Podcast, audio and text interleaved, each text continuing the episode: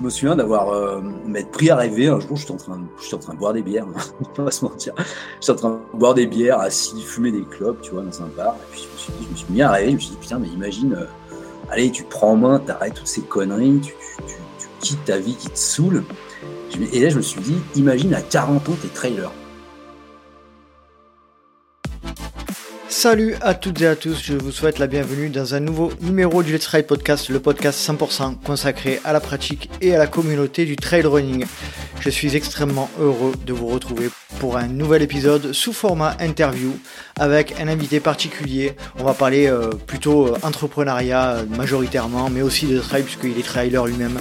Et donc je suis très très heureux d'avoir de m'être entretenu avec mon invité. Juste avant de le présenter, je souhaitais saluer le nouveau Patreon qui nous a rejoint en la personne de Thomas Coronne. Merci Thomas de nous rejoindre dans cette magnifique communauté de trailers passionnés, et pas que d'ailleurs, et euh, qui tu permets par ton arrivée dans la communauté de soutenir le LTP et de rétribuer un petit peu tout le travail qui est fait au jour le jour. Allez, je vais passer maintenant à la présentation de notre invité du jour. Dans cet épisode, je reçois un Savoyard de 41 ans. Il est euh, entrepreneur, trailer, il est le fondateur de la marque Bière de Récup Renard et vous allez l'entendre dans cet épisode un peu spécial, nous allons parler euh, de pas mal de choses d'entrepreneuriat, nous allons aussi réfléchir sur la manière dont on doit être heureux, et nous allons euh, aller en profondeur sur pas mal de sujets, l'évolution euh, au fil des âges, etc. Un épisode hyper intéressant, un parcours particulier qui ressemble par plusieurs aspects au mien, donc j'espère que cet épisode vous plaira. Et je tiens à préciser également que cette invitation est dans le cadre d'une relation amicale et n'est pas en contrepartie d'un partenariat rémunéré. Donc je vous laisse profiter de ma conversation avec Julien Rochat. Salut Julien, je suis très très content de te recevoir pour une fois, enfin depuis un moment qu'on en parle dans le podcast. Comment vas-tu? Salut Nico, bah, ça va très bien, merci. Et je suis moi aussi ravi de, de répondre à tes questions, de, pouvoir discuter avec toi pour ce podcast. Effectivement, parce qu'on échange depuis euh, depuis longtemps déjà. Hein, ça va faire au moins 2-3 ans qu'on se connaît. Euh, on avait euh, échangé par plusieurs sur plusieurs sujets. De, on, avait échangé au sujet de Renard, ta ta marque dont on parlera plus en, détail à la fin de l'épisode. Et puis aussi, bon, ben voilà, on se côtoie un petit peu. On s'est alors on s'est croisé, mais on s'est on s'est juste vu aperçu au Templier parce que toi aussi tu as fait le Templier cette année. Donc voilà, on va parler un petit peu de tout ça. T'allais trop vite, moi j'étais pas. J'étais pas... Bah non, on est arrivé. vu de loin. on est arrivé à peu près au même moment. Je sais pas si t'as vu, on est arrivé un quart d'heure après moi, je crois. Ouais. Bon, écoute, c'est cool, je suis très content de t'avoir. Ça fait un moment qu'on disait que, que je t'avais proposé en toute amitié de revenir, euh, de venir avec nous euh, sur le LTP. Je précise. c'était ouais, c'était croisé à l'UTMB 2021, je dirais. Moi, exact. Exact. Tout à fait. Et je précise avant toute chose que cet épisode n'est pas sponsorisé, n'est pas voilà, et en toute amitié avec Julien. Donc euh, merci de nous rejoindre Julien et je te propose en quelques mots pour ceux qui te connaissent pas de te présenter. Alors, euh, ben, je m'appelle Julien Rochat, euh, je suis savoyard, chambérien plus précisément depuis pas mal d'années. Savoyard depuis toujours. J'ai grandi en Savoie dans une petite une petite bourgade plutôt rurale, au milieu des. sous une montagne euh, que peut-être certains connaissent, qui est magnifique, qui s'appelle l'Arcluse. Enfin, ça s'écrit l'Arclusa, l'Arclusaz pour les Parisiens, l'Arclusa pour les, pour les gens normaux. Et, oh, ça commence. Et l'Arcluse oh, tu y vas fort, tu y vas fort. salut à nos amis parisiens, salut, salut. oui, je plaisante, j'adore, j'adore Paris, j'adore les Parisiens. Enfin, surtout Paris. euh, voilà, non, j'ai grandi en Comte de Savoie, dans un coin euh, super, qui est dans un coin euh, assez, calme, assez reculé, assez. Enfin, propice à une enfance euh, magnifique, je dirais. Euh, je ne sais pas pourquoi, je pense tu vois, il y a l'hiver qui arrive une petite anecdote de l'enfance. Nous, ça va faire un peu ancien combattant, hein, parce qu'on te dire ça en 2022, mais nous, on est, enfin, je dis nous, parce que j'ai grandi avec des copains que j'ai toujours aujourd'hui on n'était pas en altitude, hein, on était en vallée à, à peu près 300 mètres, mhm. mais on a appris à skier derrière l'école. quoi.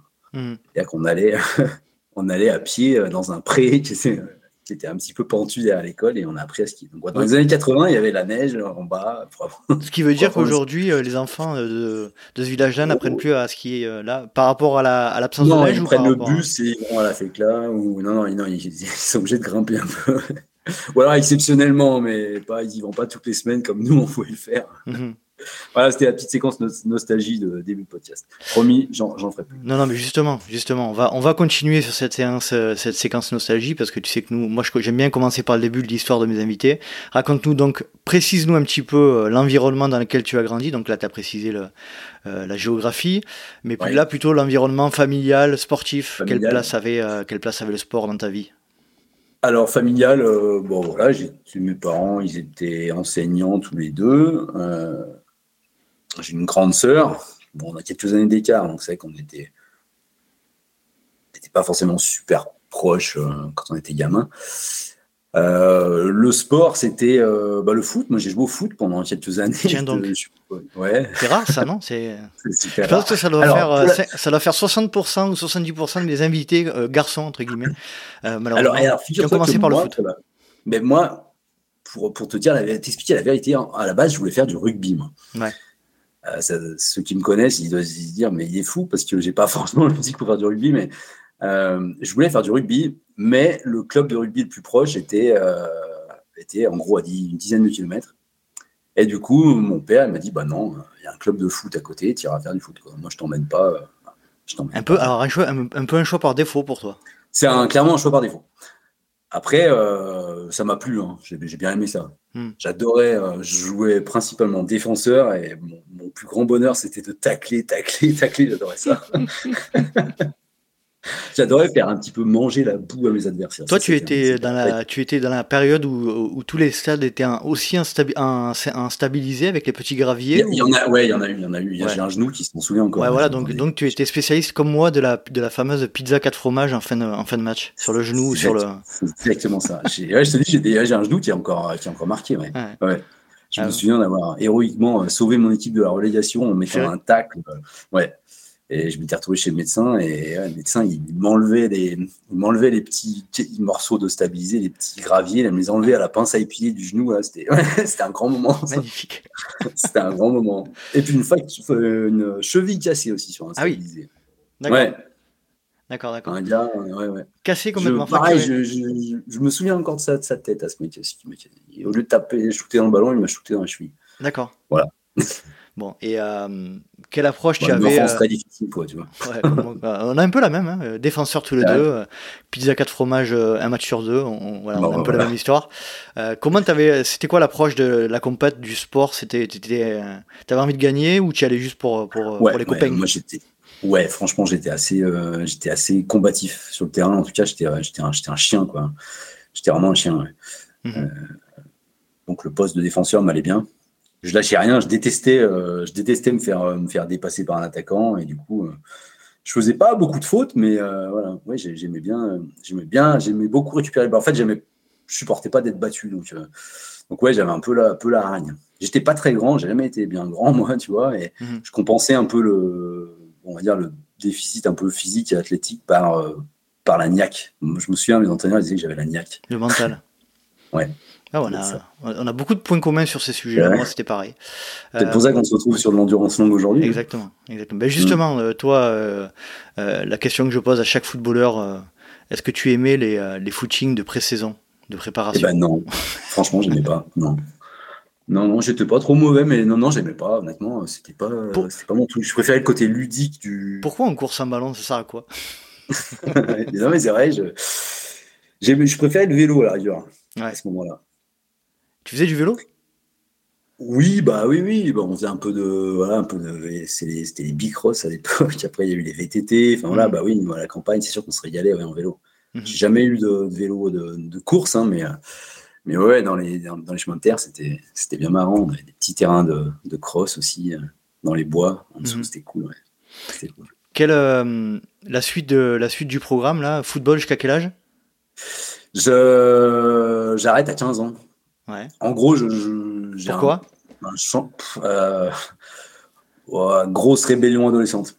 Je plaque tout. Je, ah plaque, euh, en gros, euh, en gros, à 15 ans, j'arrête le foot, j'arrête la musique, je, enfin, j'arrête les cours de musique, je veux dire. Je me mets à fumer, je me mets à boire. voilà, gros, sur 14-15 ans, je, je, pars un peu en sucette. je pars un peu en sucette, je fais plus de trop de sport. En gros, mon sport de si mon sport de 15 à 25 ans, c'est le pogo, quoi. Je sais pas si ça t'évoque quelque chose. pogo, c'est quand euh, vous jetez dessus euh, pour faire des moulons, quoi. Des, des, des, c'est comment le définir? Ben, c'est une espèce de, de bourrine des concerts de, de, métal, de hard rock, de punk. De, voilà, on saute dessus, on, on finit avec le dos, le lendemain, on a le dos tout bleu. c'est une espèce de. C'est complètement masochiste. Bah, comme, comme l'endurance longue. Pardon, mais On en parlera juste après. C'est une autre forme de masochisme. Euh, donc voilà, mon, mon, sport. Non, en gros, j'abandonne le, sport hein, pendant, pendant un moment. Hein. Hmm. En gros, de 15 à 35 ans, je, je suis ah quasiment plus sport. Ponctuellement, un petit peu comme ça, j'ai fait un peu de boxe taille à un moment, euh, vers la vingtaine pour me défouler. Euh, non, mais sinon, non, je j'en faisais, faisais, plus. Tu arrives à, à as réussi à analyser pour, que, pour quelle raison tu as, eu cette grosse crise d'adolescence là qui a duré un petit peu? Ah, Après, je ne peut-être pas faire ma, psychologie non plus. Euh, voilà, je ne vais pas faire une psychothérapie euh, de groupe devant, tous tes auditeurs. non, bah, différentes raisons. Je pense que je pense que besoin de s'affirmer. Je pense que j'ai un papa qui est assez qui est assez dominant. Or, je le suis aussi. Donc, euh, forcément, ça, évidemment, ça, ça a clashé. Y, a une, bascule un peu. Et, et du coup, euh, je m'émancipe d'une manière comme une autre. Et moi, j'ai. Après, c'est les circonstances aussi, les gens mm. qu'on croise. enfin, tu sais, il y a, je sais pas, je pense pas qu'il y ait de hasard dans la vie, mais enfin voilà, à des moments tu prends des chemins, tu mm. prends un chemin ou tu en prends d'autres. Peut-être que si, euh, peut-être par exemple, si j'avais été meilleur en foot, euh, j'aurais été, tu vois, je sais pas si j'avais été sélectionné en équipe de Savoie ou quoi, peut-être que mm. j'aurais continué, j'aurais pas arrêté et que voilà, et que, je serais devenu un vrai sportif. Mm-hmm. Je, ne sais pas. Quel, euh, quel, donc quel chemin tu décides tu, tu, on, comprend que c'est un peu, un peu chaotique à cette période-là, mais tu te vois, tu arrives à te voir à t'imaginer plus tard euh, ta vie euh, à cette période-là, là, entre 15 et 20 ans, par exemple, tu t'imagines tu, ou tu es vraiment au jour le jour? Ouais, c'est vraiment au jour le jour, ouais, franchement, c'est au jour le jour. Hein, des fois, je vois des, des jeunes qui ont la vingtaine, j'hallucine sur leur maturité. Quoi. Mm-hmm. Pas tous, hein, mais surtout les filles, ça m'impressionne. Moi, à 20 ans, j'étais complètement perdu. Je, j'avais aucun, aucun plan de carrière. Enfin, j'avais, non, non, je savais pas du tout où j'allais, quoi. Mhm. Et tu, euh, donc tu, c'est quoi la suite au niveau, par exemple, au niveau scolaire? C'est comment ça se passe? Au niveau scolaire, je me suis toujours débrouillé. Hein. J'ai toujours tiré mon épingle du jeu. J'avais plutôt des facilités à l'école. C'était, ouais, non, ça allait bien à l'école. Honnêtement, j'ai jamais eu de soucis, même de, même dans l'attitude et tout. Hein. J'étais, j'étais un peu rebelle en dehors, mais en cours et tout, j'ai jamais trop foutu le bazar. Non, non, j'ai plutôt une scolarité nickel le bac. Après, je fais un peu d'études. Euh, je pars faire des études. Euh, je, quitte ma Savoie, pas très loin. Je vais à Grenoble quelques années. Euh, voilà, c'est grand n'importe quoi. Tu veux, faire, tu veux faire quoi quand tu quittes, quand, tu vas sur Grenoble? eh ben, je, vais faire des études de. Je, vais en fac d'anglais. Mmh. En gros, pour me la couler douce un petit peu, puisque j'avais des facilités en anglais, parce que franchement, je me pose même pas la question. En fait, je suis issu d'une espèce de dynastie d'enseignants. Et du coup, euh, j'y suis allé naturellement vers l'enseignement, tu vois. T'as le, le, syndrome, le syndrome du fils de médecin, quoi. Peut-être, ouais. Mm. Avec moins de sous, parce que c'est l'enseignement. non, mais dans la logique de dire. beaucoup plus de vacances, ouais, c'est clair. Dans la logique de dire, euh, souvent, les, les, médecins sont fils de médecins et inverse. Enfin, ouais, c'est vrai, euh, c'est vrai. C'est un peu des. Toi, c'était un peu, toi, c'était un peu, un peu le cas, quoi. C'était un peu le cas, ouais. C'était un peu le cas. Après, c'est vrai que je m'imaginais, je me voyais bien avec 4 mois de vacances par an hein, à l'époque. Mm. Donc euh, voilà, je file en fac et surtout euh, là, c'était. Bah, voilà, en gros, je quitte le, cocon familial et là, c'est là, c'est là, ça devient vraiment l'anarchie au sens propre du terme. Mm. Donc là, c'est. Ouais. Je me lâche, quoi. Plus de limite. Non, plus trop. non, plus trop. trop.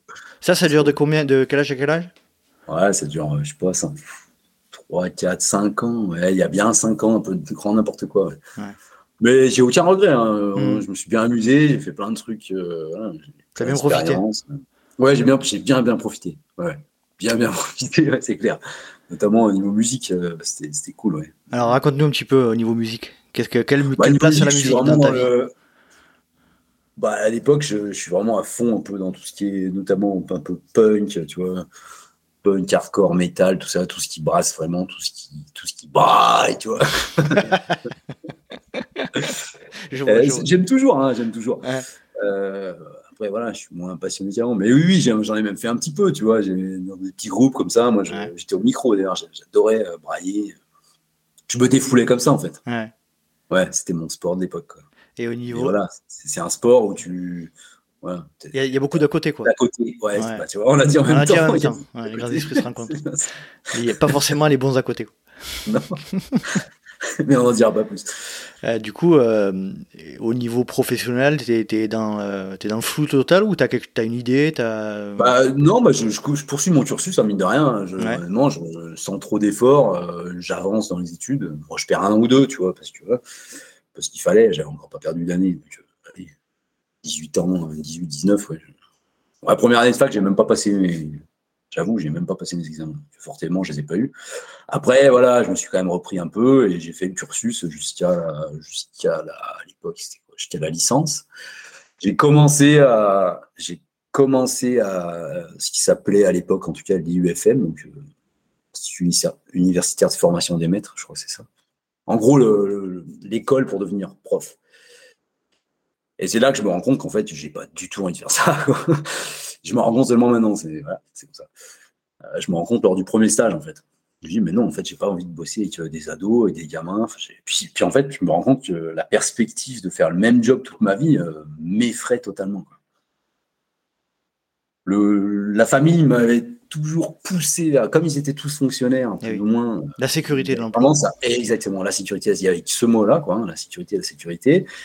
Et, en fait, moi, je me rends compte que la sécurité, ça me fait peur. Mhm. Bah voilà, du coup, je, bah, je m'arrête en cours d'année, euh, je me mets à faire deux, trois petits boulots, euh, histoire de passer le temps et puis de réfléchir à ce que je vais faire l'année suivante, parce que bon, euh, quand même, j'ai envie de, finir un parcours d'études quand même qui mène à quelque chose. Tu étais à quel niveau d'études à ce moment-là? J'étais bah, post-licence, quoi. J'avais eu la licence. D'accord. Voilà, mais c'est une licence qui sert pas à grand chose, quoi. Une licence mm. d'anglais, ça sert pas à grand chose, quoi. Hormis faire de l'enseignement ou la traduction, comme ça. Bon, je me voyais pas non plus euh, dans un bureau en train de traduire euh, des textes.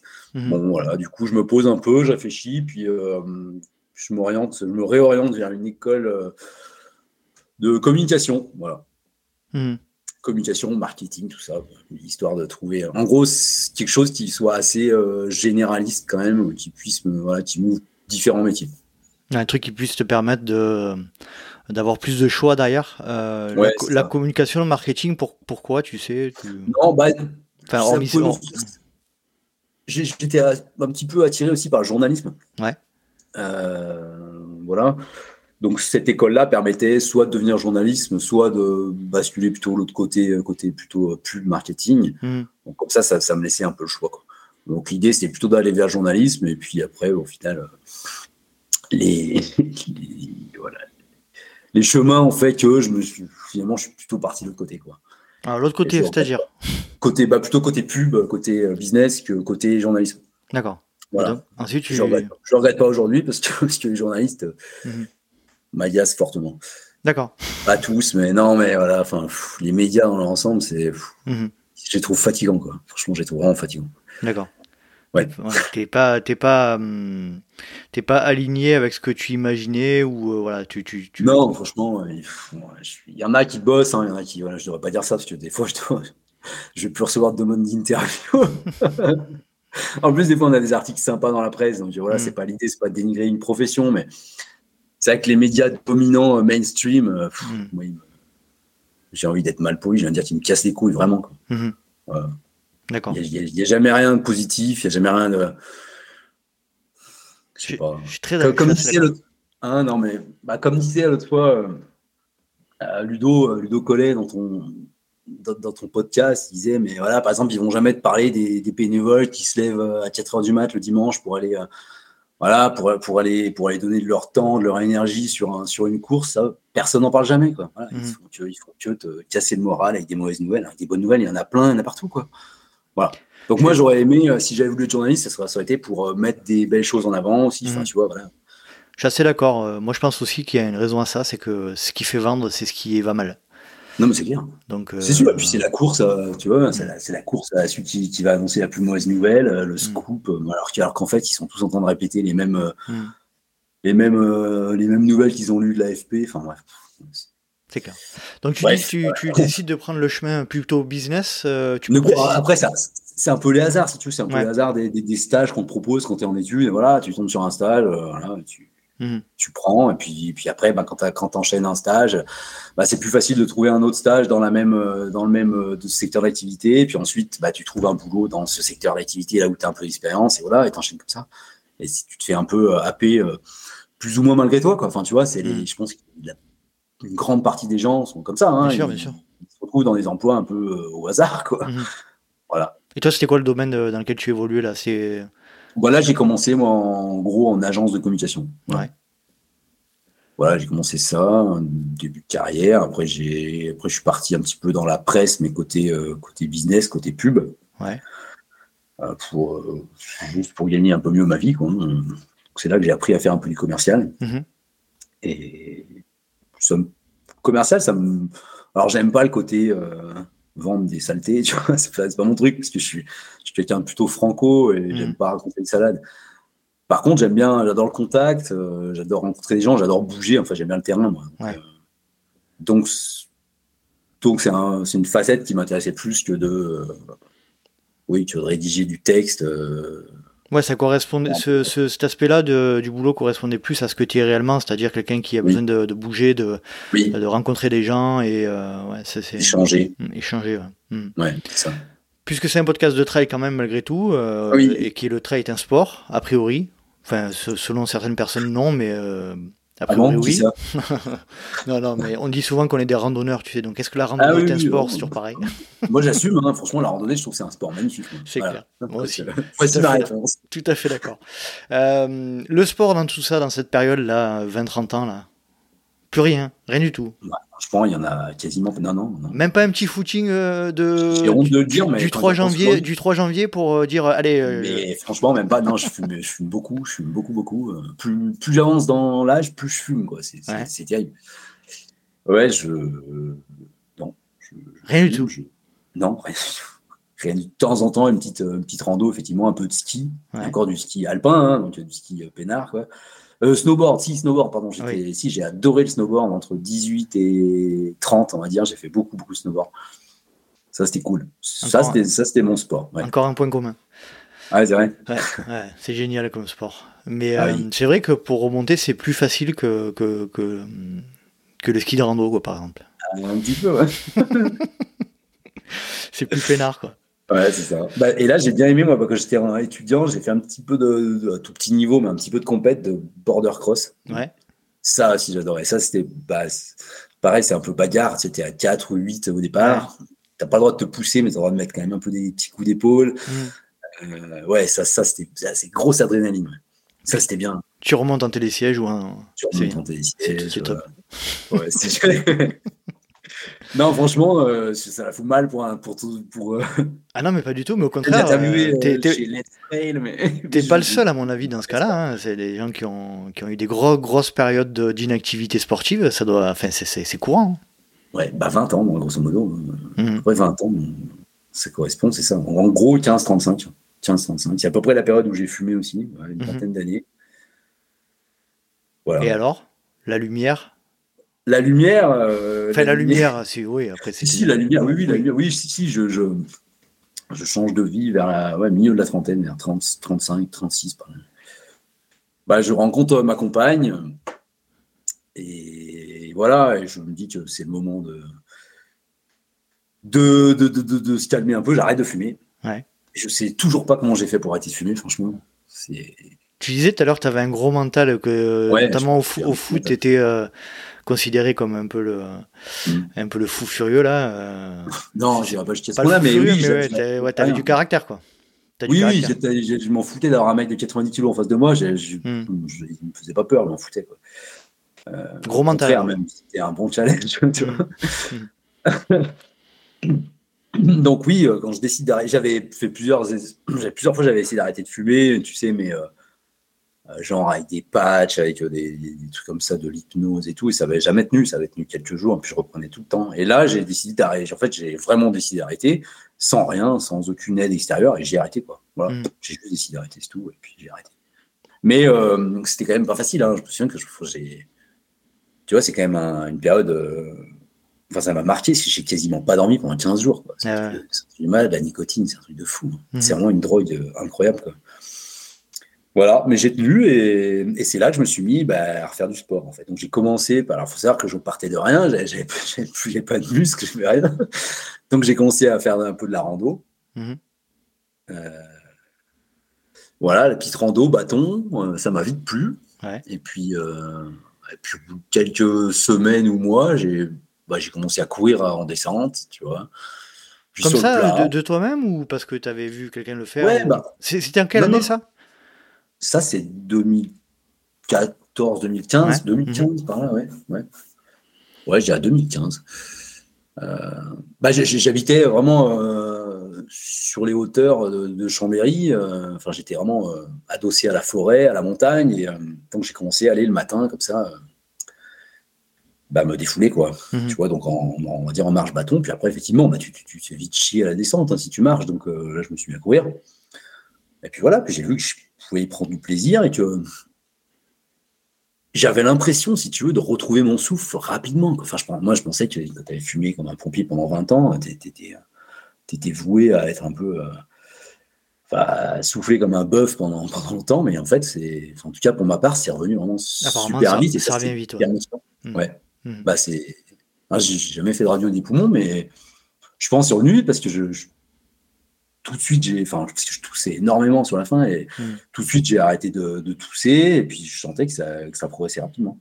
Donc, je me suis mis à courir un petit peu, tu vois, en descente, après sur le plat, puis après, j'ai commencé à, bah, laisser un peu les bâtons de côté et essayer de courir un peu à la montée. J'ai pris goût. Mhm. Et je voyais à chaque, à chaque sortie, tu, euh, bah, tu vas un peu plus loin euh, en courant. Et, et c'est un vrai bonheur. C'est un vrai bonheur. Et j'ai vite pris, bah, j'ai vite pris goût. Il y avait dans ta tête, il y avait euh, une notion de trail ou, absolument pas? C'était pas du tout dans ton état d'esprit? Si, si, quand même. Si, si, je... des, fois je raconte ça, mais je, me souviens que je, je peut-être vers mes 33 ans. C'était une période qui était, voilà, où j'étais pas en super forme et tout. Et, euh, je me souviens d'avoir euh, m'être pris à rêver. Un jour, en train, en train de boire des bières. pas se mentir. J'étais en train de boire des bières, assis, fumer des clopes, tu vois, dans un bar. Et puis je me suis dit, je me suis mis à rêver. Je me suis dit, putain, mais imagine, euh, allez, tu prends en main, t'arrêtes toutes ces conneries, tu, tu, tu, quittes ta vie qui te saoule. Et là, je me suis dit, imagine à 40 ans, t'es trailer. Et je me suis mis à rêver de ça. Ah ouais. Et puis finalement, c'est allé plus vite que je pensais, quoi. D'accord. Ouais. Et donc oui, oui, j'avais déjà ça dans un coin de ma tête, clairement. Même si ça me paraissait tellement, euh, ça me paraissait fou. Mais j'admirais en fait. J'ai toujours lu l'équipe, tu vois. Autant je faisais plus de sport, autant euh, voilà, je, disais quand même l'équipe et je regardais, tu vois. Je regardais l'adrénaline et tout. Enfin, je disais les articles, ça m'impressionnait. Enfin, je dirais, on est dans une région nous, euh, où bah trail, c'est important et ça commençait à bien se développer. Donc, donc voilà, je, lisais des articles et ça, m'impressionnait. Et je rêvais de ça, je rêvais de cet aspect de liberté en fait. Enfin, quand je voyais des images de mecs qui couraient sur des crêtes, je trouvais ça magnifique. Quoi. Je me disais, waouh, ouais, ça, ça fait rêver. quoi. Et puis en plus, moi, moi qui bien un peu la défonce, ça c'est de la défonce. ça c'est de, la, de la bonne défonce. Quoi,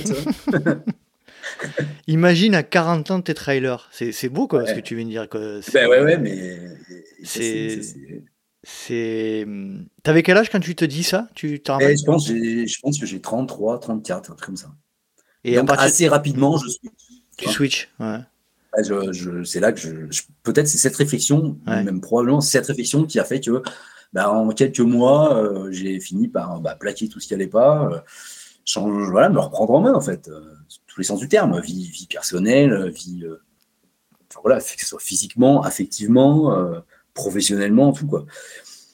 Donc, euh, voilà, ça a dû faire son chemin et puis, puis voilà, puis je commence, ouais, je crois vers 2015 à, randonner un peu.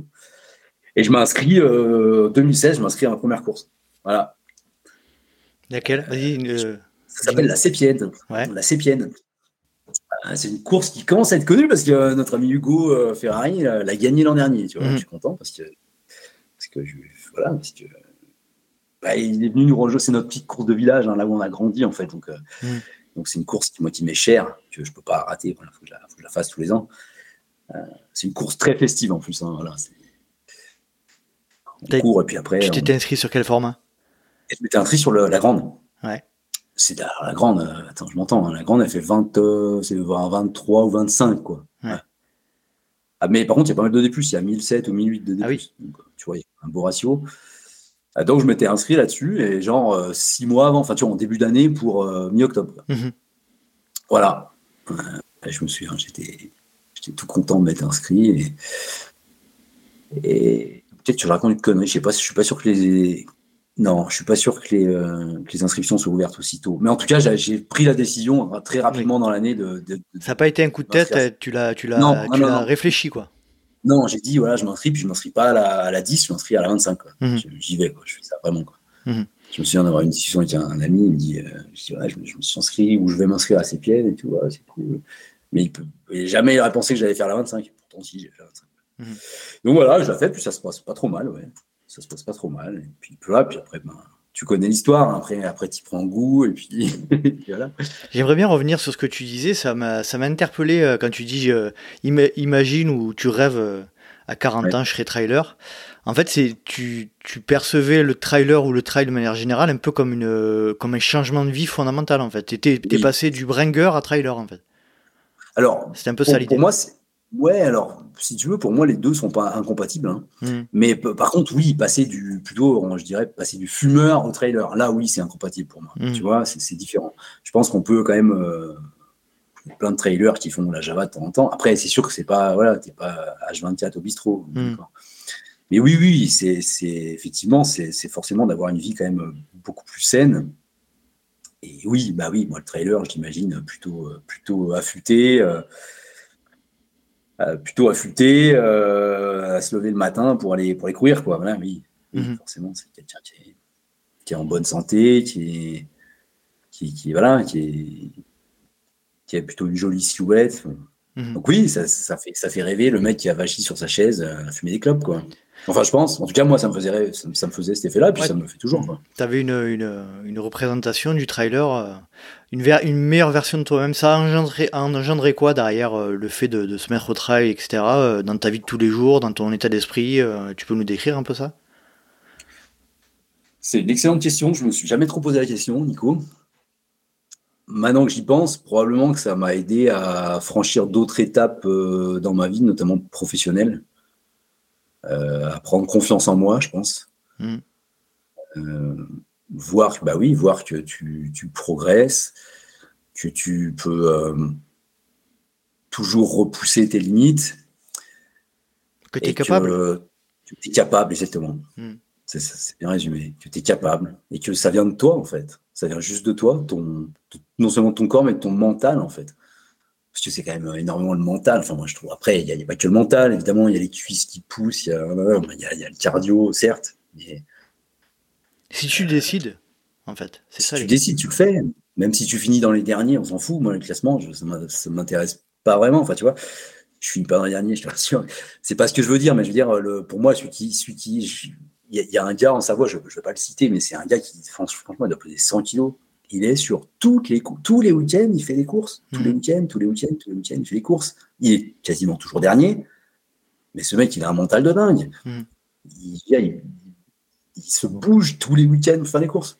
Euh, C'est admirable. c'est carrément admirable. ouais. On, on- enfin, je- Quand tu parles comme ça, j'ai vraiment euh, la sensation qu'on a vraiment beaucoup de, mais énormément de points communs, Julien, vraiment, dans, alors que ce soit dans, notre- dans nos sports de prédilection, euh, dans nos sports euh, plus jeunes, euh, dans, dans nos périodes de bring, parce que moi aussi, euh, alors peut-être un peu moins longtemps que toi, mais euh, ça a duré quand même un certain temps. J'étais fumeur aussi, j'ai eu moi aussi ma période où j'ai décidé d'arrêter euh, tout seul, euh, alors que ma femme fumait. voilà, donc on a beaucoup, beaucoup, beaucoup de points communs et euh, ce qui est, euh, ce qui est, euh, ce qui est intéressant de dire, c'est ce que tu viens de dire à l'instant, c'est quand, en fait, le trail, moi, ça m'a fait prendre conscience, et j'en avais parlé dans certains épisodes où je parlais un peu de moi, c'est que, en fait, mais tout dépend de ta, de ta volonté. Et Oui. c'est- et c'est c'est ce que le trail, moi, personnellement, m'a fait prendre conscience, en fait. Mais oui, Profondément. mais c'est ça. Et si je peux me permettre de rebondir par rapport à ce que je disais tout à l'heure sur, sur sur les médias, ben oui, tout dépend de notre volonté. Donc tout ne dépend pas de ce que t'annonce le colporteur, le colporteur de mauvaises nouvelles qui, qui, mhm. type, erreur H24 voilà, dans les médias. Non, ça dépend de nous, quoi. Je veux dire, ça, dépend de nous si on a envie de se faire un monde sympathique, si on a envie de créer des business intéressants, de faire des jobs qui nous plaisent. T'es bien passé pour le savoir toi aussi. Bah, ça dépend de nous, quoi. Ça dépend de nous. Mais dans un premier temps, il faut arriver, je pense, à, s'extraire un peu de, cette morosité qui, colle quand même, et, paraît-il, principalement à la France. Hein. Tout le monde dit qu'on est râleur, qu'on est pessimiste et tout. Euh, faut arriver à se mettre dans sa bulle. Et pour ça, je pense que le trail t'aide à te mettre dans ta bulle. Moi, euh, toutes, mes, toutes mes idées euh, intéressantes ou pas, mais toutes mes idées, je les ai en courant. Je vois très bien. Je les ai tout le temps en courant, quoi. Tout le temps, tout le temps, tout le temps. Je vois très bien. non, mais c'est, euh, c'est absolument. Et en courant seul. Fascinant. Au milieu des bois. Enfin, voilà. Et puis, tu n'as pas cette sensation, Julien, que des fois, tu as des idées qui viennent comme si elles étaient évidentes? Tu vois, comme si ça coulait de source quand tu cours et tu te dis mais en fait l'idée elle coule elle coule pas tant de sources que ça. Elle est elle est elle est ou géniale ou, euh, ou originale ou quoi que ce soit. Mais tu as l'impression qu'elle est venue toute seule. Mais elle est venue toute seule en fait parce que tu t'es mis dans une comment dire tu t'es mis dans un état d'esprit en fait où euh, où tu enlèves euh, en fait tu passes dans un dans un état de, de, de création de créativité en fait. T'es plus dans le t'es plus dans la survie en fait. T'es dans le es dans le je, je sais plus comment ça s'appelle ça mais en gros, oui, c'est ça, tu passes dans un processus de, création, donc tu es, au-dessus des, tu, te, comment te dire, tu t'affranchis des, euh, des, tu te libères des du quotidien, tu vois, tu veux dire de la gestion quotidienne, quoi. Tu, sors de ça pour, pour aller dans un état presque méditatif mmh où tu es, euh, on va pas se mentir, tu es, supérieur, mentalement, tu es supérieur. en tout cas, es, tu te places au-dessus de la mêlée. Je te parle de, c'est pas, pas du tout euh, condescendant par rapport aux autres, mais au-dessus de toi-même. En fait. T'enlèves les filtres, j'ai l'impression ou les filtres ou les barrières. Et moi, c'est ce vraiment, c'est ce que tu viens de dire, c'est très juste. Hein, c'est, ça me fait vraiment cette, ça me donne vraiment cette sensation de, euh, ouais, d'être, ça, va peut-être être rigolo de dire ça, mais être plus pur dans la réflexion. tu vois, libéré de tout, euh, de tout ce qui t'entoure et de, tu sais, une réflexion un peu brute, quoi. C'est, euh, ça que ça me donne comme sensation.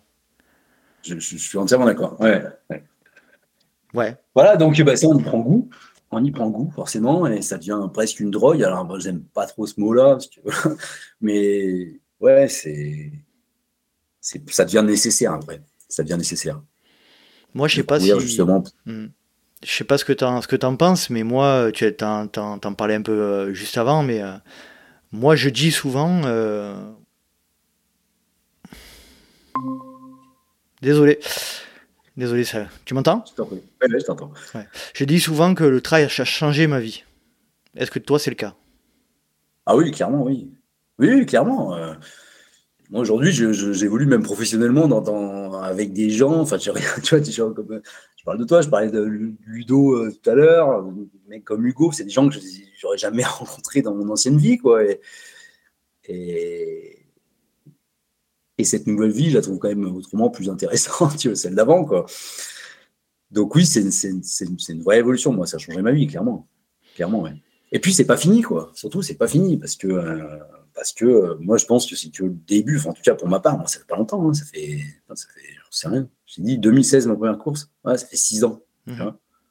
Ça fait six ans et un mois, ma première course. Donc, euh, je compte bien en faire encore quelques-unes, tu vois. Donc, donc oui, je pense que ça va encore changer ma vie.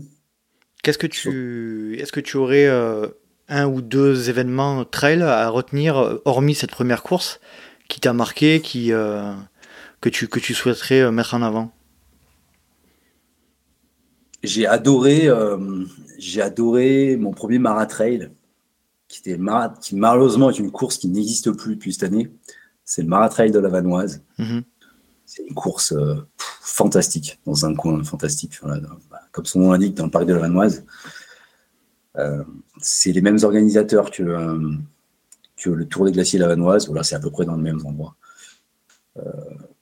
bah, c'est bon, pareil, c'est mon premier, j'avais jamais fait 40 bornes.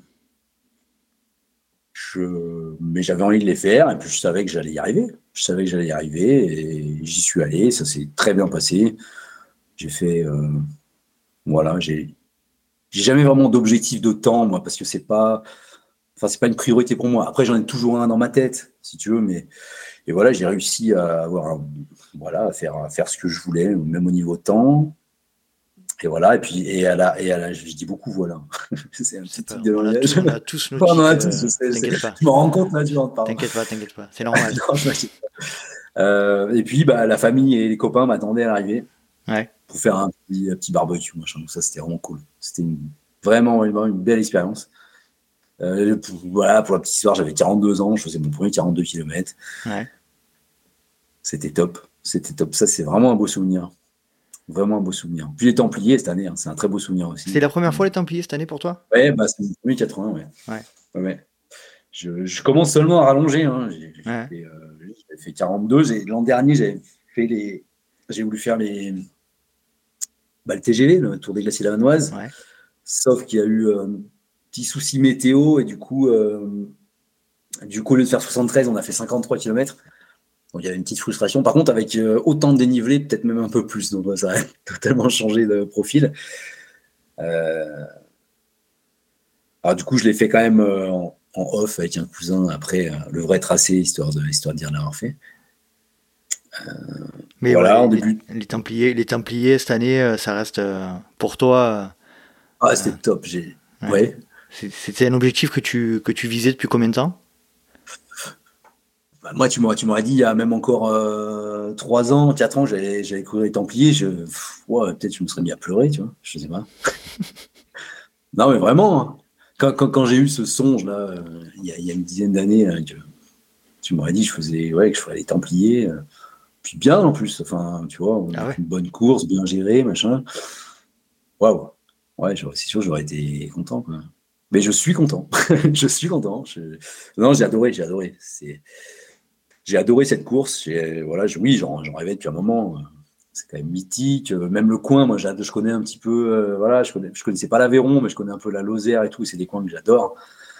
Euh, le Tarn, tout ça. Et donc, oui, je rêvais d'aller sur ces chemins. Euh, je rêvais de voir ce que ça donnerait aussi, voir, voir comment j'allais gérer ça.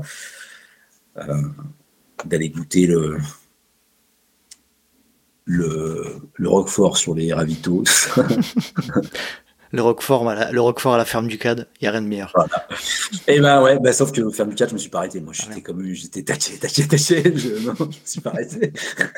Même pas un petit morceau de Roquefort Non, non, non, non, oh, j'ai tracé. Julien. Mais c'est vrai qu'elle est, elle est belle, cette ferme. Oh c'est la base, le Roquefort dans la ferme du CAD.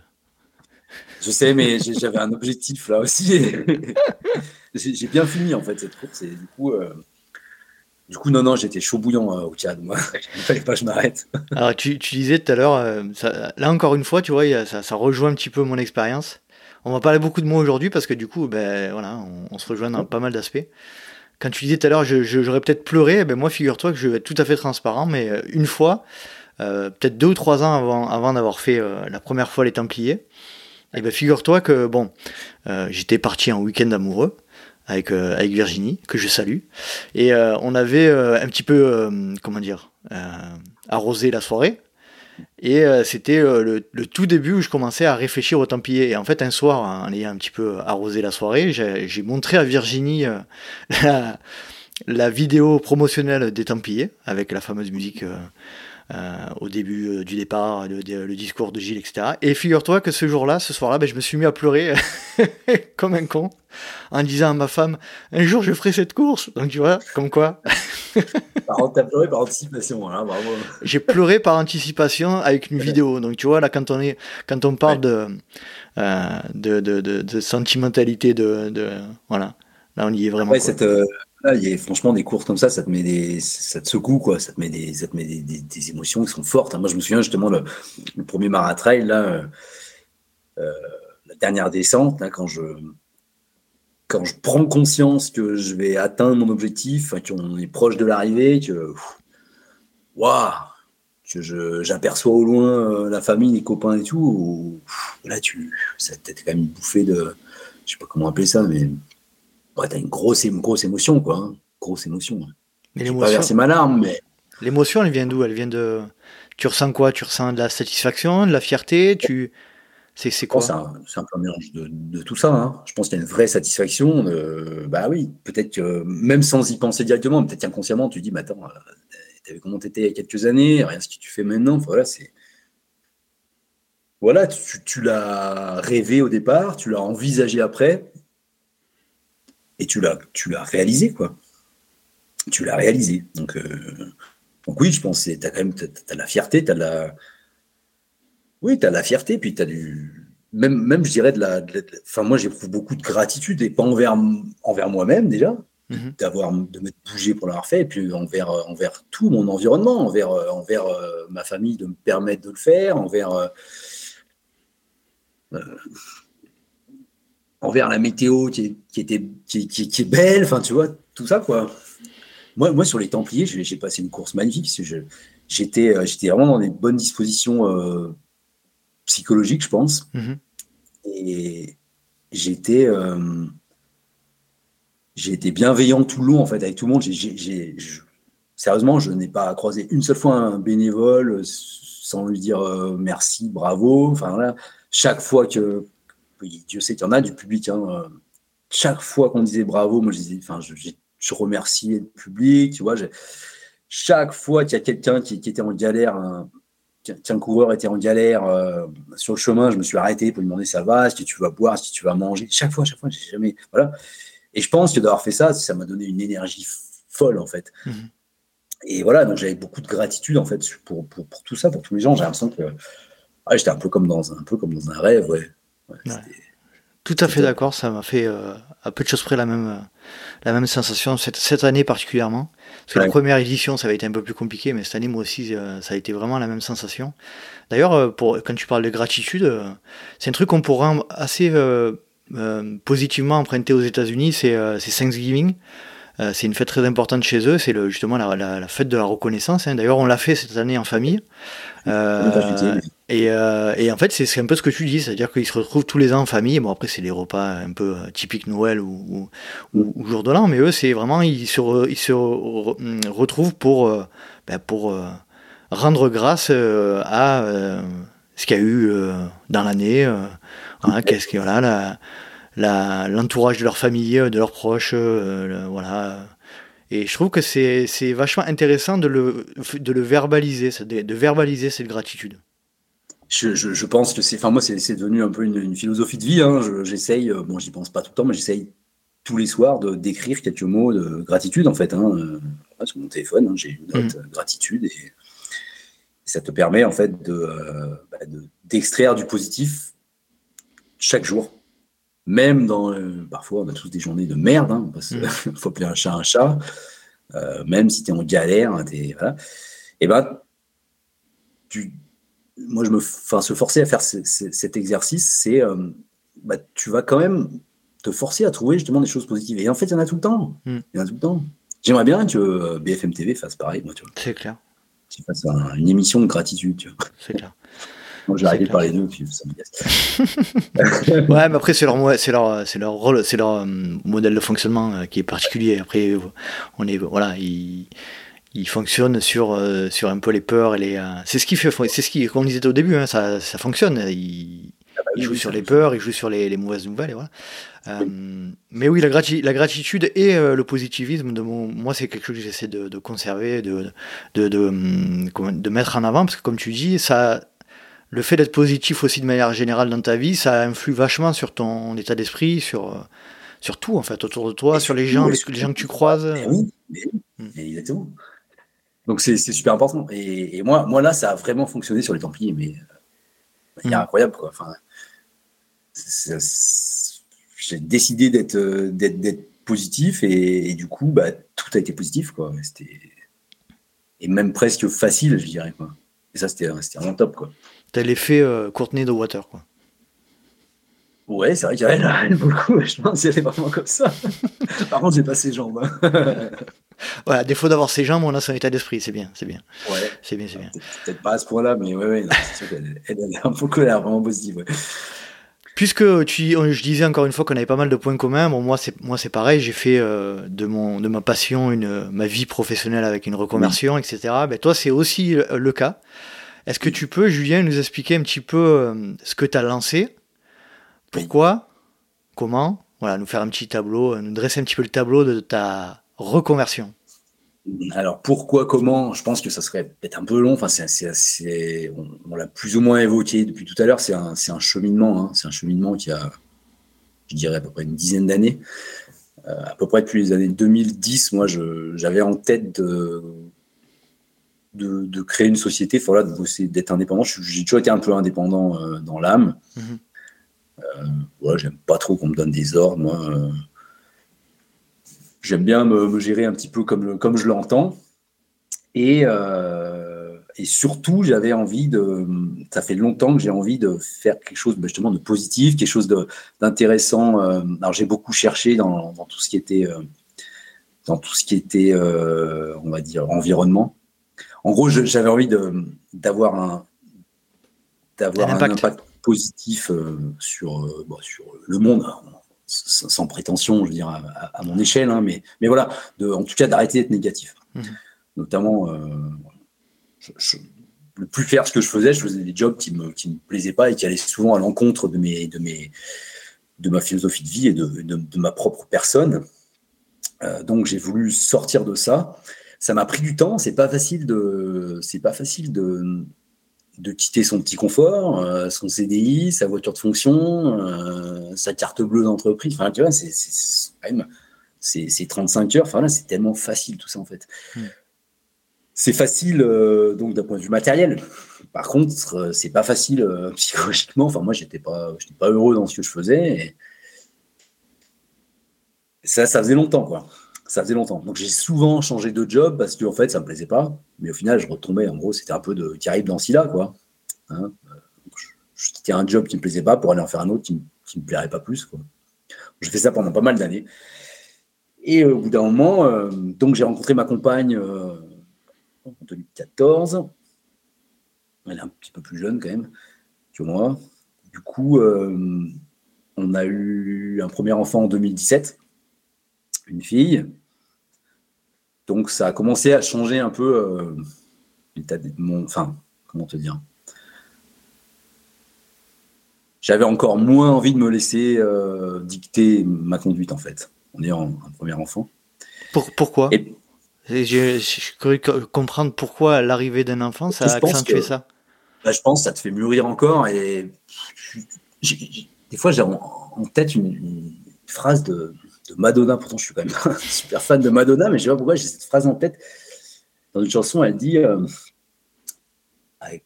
Je crois qu'elle dit I've climbed the tree of life, and that is why I'm no longer scared if I fall. En gros, en gros tu, voilà, tu plus tu prends l'âge, moins tu as peur en fait. De tomber. Hein. Moins tu as peur. Moins tu as peur de. Oui, de tomber, moins tu as peur de. Moins tu as envie de te soumettre, moins tu as envie de te forcer, je pense. Hmm. Et parce que. Parce que moi, je commence à me dire, en fait, j'en ai rien à foutre de perdre ce job, il m'intéresse pas de manière. Tu vois, au pire, j'en hmm. trouver un autre qui m'intéresse pas. C'est pas très grave. Et, et moi, donc j'ai eu une première fille, et puis j'en ai eu une deuxième assez rapidement en 2019, début 2019. Et là, euh, le lendemain de sa naissance, ben, j'ai démissionné. En fait. Et paradoxalement, si tu veux, c'est quand euh, peut-être j'ai eu le plus besoin de confort, enfin de, sécurité matérielle, parce que j'avais deux enfants à charge, mais c'est là qu'en fait euh, j'ai tout plaqué. Je pense que c'est mes filles qui m'ont donné le courage de tout plaquer. Mmh. Peut-être que le fait d'être papa m'a fait pousser, hein, n'est-ce pas? T'as donné des ailes? M'a donné des ailes, voilà. je ne pensais pas à ça, mais c'est merci. Ouais, mais c'est bien, c'est bien aussi de donner des ailes. c'est encore mieux. Enfin, il faut les deux, idéalement. Euh, non, après, je me suis dit aussi, euh, je me suis fait cette réflexion que, en fait, j'avais pas envie que mes filles, elles voient un, papa euh, euh, soumis, j'avais pas envie qu'elles voient un, un papa frustré et renfrogné, enfin tu vois, qui rentre le soir de mauvais poil parce que parce qu'il fait un job de merde, enfin qui lui plaît pas. J'avais pas envie de montrer ça à mes filles. Donc je me suis dit, bah, je vais essayer de leur montrer qu'on peut faire, euh, que dans la vie, il faut faire ce qu'on a envie de faire et qu'on peut faire ce qu'on a envie de faire. Voilà. Ça faisait, sérieusement, ça faisait dix ans, à peu près dix ans que je voulais faire ça et que j'en avais pas le courage. Et c'est mes filles qui m'ont donné le courage de le faire. Je, pense que, j'en suis persuadé. Donc, je plaque tout pour. j'ai plein d'idées en tête. Ça fait dix ans que j'ai plein d'idées en tête, mais plein. Mais j'en ai trop, en fait. J'ai trop d'idées de business, mais au final, j'en concrétise pas une seule. Des fois, même, j'avais des idées qui, je pense, n'étaient pas mauvaises parce que qui ont été que d'autres ont eu et qui, ont réussi, tu vois, qui ont bien marché. Bon, voilà, je cherchais toujours, je voulais toujours euh, avoir l'idée. Recherchais notamment dans le secteur agroalimentaire, parce que, parce que j'ai toujours été bon vivant, moi. Mmh. même si j'aime bien courir, je fais quand même un peu attention et tout, mais j'ai toujours été euh, bon mangeur, bon buveur, bon vivant, quoi. Et j'aime bien la bonne chair. Et du coup, euh, ça fait pas mal de temps que je cherche à créer une société, voilà, avec l'idée de, bosser un peu dans, notamment dans l'alimentaire. Mais avec une notion d'impact ou pas? Alors, si possible, avec notion d'impact. J'ai beaucoup cherché du côté de. Pendant longtemps, j'ai voulu. Euh, chercher des alternatives un peu à la viande. Mmh. Je ne suis pas végétarien, mais par contre, ça fait longtemps que je suis conscient qu'il faut essayer de calmer la viande, quoi, enfin, consommer un peu moins. Et voilà, je me souviens, je disais ça il y a 10, 15 ans, j'en parlais, euh, les, gens, les gens me regardaient de travers. Mmh. Tu leur disais qu'il fallait arrêter de manger du bœuf, les gens, ils prenaient pour un, un fou, quoi. Et ça a vraiment évolué parce que, parce que les, mêmes gens qui te regardent de travers aujourd'hui, même, même, même aujourd'hui, même les bouchers, ils te disent qu'il faut manger moins de viande et, tu vois, mhm. et mieux. Donc bon, voilà, donc j'ai cherché euh, un petit peu là-dedans, mais bon, j'ai jamais concrétisé. Donc quand j'ai, euh, quand je me suis arrêté, quand j'ai démissionné en 2019, je me suis dit, attends, je vais temporiser un petit peu parce que ça fait des années que je cherche et que je trouve pas là, je me suis pris euh, quelques semaines, quelques mois un petit peu pour, déjà pour profiter de mes filles, et puis euh, pour faire le point sur moi-même. Et c'est euh, quand j'ai arrêté de chercher que, que la solution m'est venue en fait, que j'ai trouvé en fait ce que je voulais faire. Et donc? Et eh ben donc, je, ah je, divague un peu. Non, non, c'est parfait. Je me, suis, je me suis posé la question en fait de qu'est-ce qui, pas, pas qu'est-ce que j'ai envie de faire professionnellement, mais qu'est-ce que j'aime moi, moi Julien, qu'est-ce que j'aime dans la vie? Et donc, les deux premières choses qui me sont venues à l'esprit, euh, c'est courir avec courir en montagne, courir avec les chamois, voilà, ça j'aime ça, et puis boire des bières avec mes potes. C'est deux premières choses qui me sont venues. Je mets de côté mes filles et tout, c'est pas, pas le sujet, c'est qu'est-ce que j'aime faire, pas qui j'aime. Donc, c'est deux choses qui sont venues, là, bah, ça, ça, fait tilt en fait. Ben ouais, bah, on va faire de la bière pour, pour les coureurs, on va faire de la bière pour les sportifs. Donc j'ai mûri un petit peu ça. Je me suis fait aider un peu euh, par, euh, je me suis fait aider par, euh, une structure qui s'appelle Chambéry Grand Lac Économie un petit peu. Et, voilà, j'ai mis, j'ai mis le projet un peu au clair. Et j'ai décidé de créer Renard. Donc la décision, ça s'est fait il y a trois ans. En gros, c'était à, l'automne 2019. Et ça s'est concrétisé une première fois. Donc j'ai créé une micro le début mars. En gros, j'ai ouais, début mars 2020, j'ai testé, j'ai testé, j'ai fait un premier brassin de ma bière. Donc, la bière, en fait, euh, donc je crée la société Renard, qui consiste à donc a créé la première vraie bière de récup. J'ai encore pas dit. Donc voilà, l'idée c'est de, de, créer une bière en fait qui soit adaptée au sport. C'est une bière qu'on puisse boire tout le temps. Sans alcool. Avant, pendant, après le sport. Sans alcool. Eh ben oui, voilà.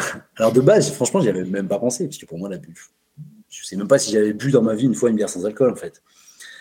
Mais euh, une fois, enfin, au, début, j'ai eu l'idée euh, marketing, on va dire. On dit voilà, bah, je vais marketer une bière euh, pour les sportifs. Et après, je me suis dit, mais non, faut pas, faut pas juste marketer, en fait, il faut faire un, vrai produit pour les sportifs. Qualité, voilà, que ce soit pas juste du, ouais, pas juste du market. Donc c'est là que je me suis dit, bah oui, forcément, il faut la faire sans alcool. C'est un paradoxe un peu par rapport à ta vie euh, d'avant. Ouais, ouais, mais ça me fait pas de mal. non, mais tu, tu, tu, as, tu, as, tu as réfléchi à ça? Tu as mis les deux en opposition, le, ce fameux paradoxe entre ce que ta vie d'avant pas mettre d'opposition. Non, justement, je, en fait, euh, ça, c'est des discussions qu'on a tout le temps hein, quand, je suis sur mon stand, mm. enfin voilà, quand, quand, je suis avec les gens. Si tu parles de personne d'alcool, c'est assez client en fait. Moi, j'essaye de leur expliquer que c'est pas moi mon idée c'est pas du tout de cliver au contraire c'est de dire que moi j'ai rien contre la bière alcoolisée bien au contraire voilà j'en ai bu et j'en bois assez pour pour vous en parler Non, l'idée c'est de dire que c'est en fait ce sont c'est complémentaire. Moi j'ai voulu créer un produit complémentaire.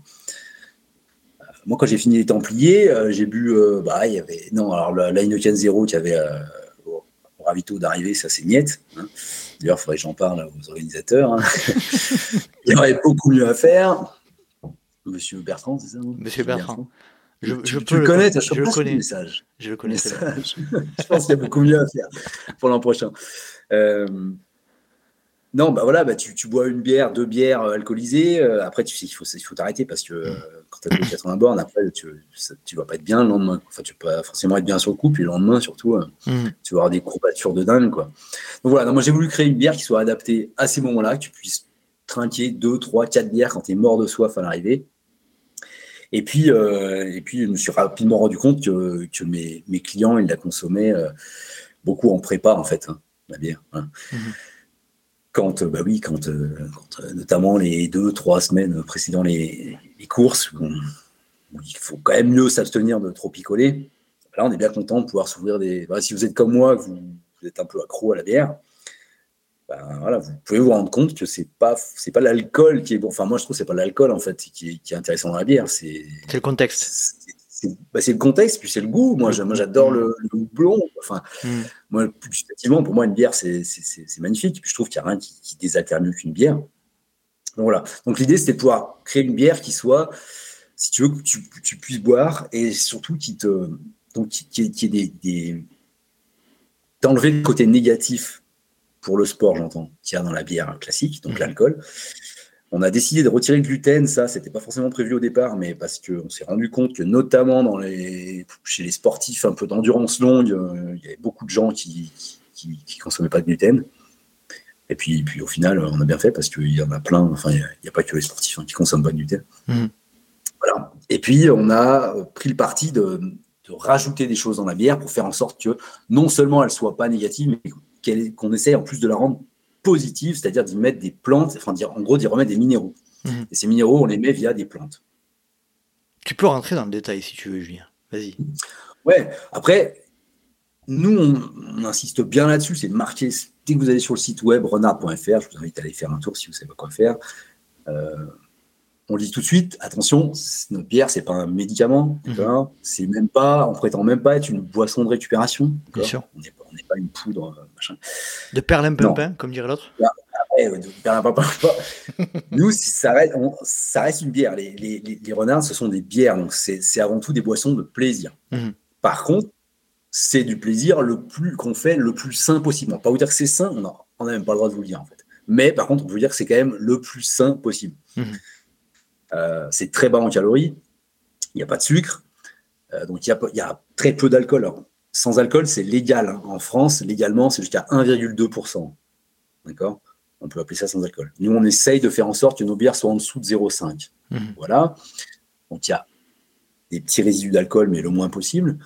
Comme je vous l'ai dit, on enlève le gluten. Et puis, donc, on brasse avec des plantes. Les plantes, on les prend le plus près possible de chez nous, si possible dans le massif des Bauges, qui est cher à, Hugo. Hein, euh, entre Chambéry et, Annecy, dans la mesure du possible, hein, parce que ce sont des plantes, hein, donc euh, par définition, euh, selon les saisons, euh, il n'y a pas forcément tout ce qu'il faut. Donc on, va aller chercher des fois un petit peu plus loin.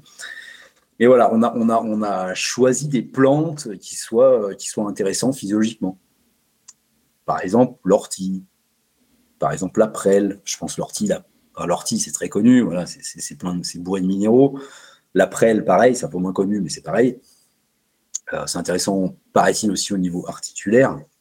Encore une fois, la renard n'est pas là pour vous soigner vos articulations, mais on y met des plantes qui sont intéressantes. C'est des plantes que vous retrouvez dans les compléments alimentaires. Si mhm. vous allez chez la vie claire, euh, c'est les mêmes plantes. Quoi. Vous prenez un cacheton, bah nous on préfère euh, boire des bières que prendre des cachetons. Voilà. on utilise des, plantes comme la reine des prés, comme la fleur de sureau. Voilà. D'accord. Et au niveau de la, du procédé de fabrication, raconte-nous un petit peu où, est-ce que c'est fait, où est-ce que c'est brassé, comment euh, c'est fait en France c'est... Ouais, c'est fait en France. Ouais, c'est fait en France. Alors jusqu'à présent, on les fabriquait euh, pas très loin de chez toi, on les fabriquait dans le Gard, mhm. chez des amis euh, à la brasserie des Garrigues, qui sont devenus des amis. C'est une très très belle. Je vous invite à boire leur bière. Hein.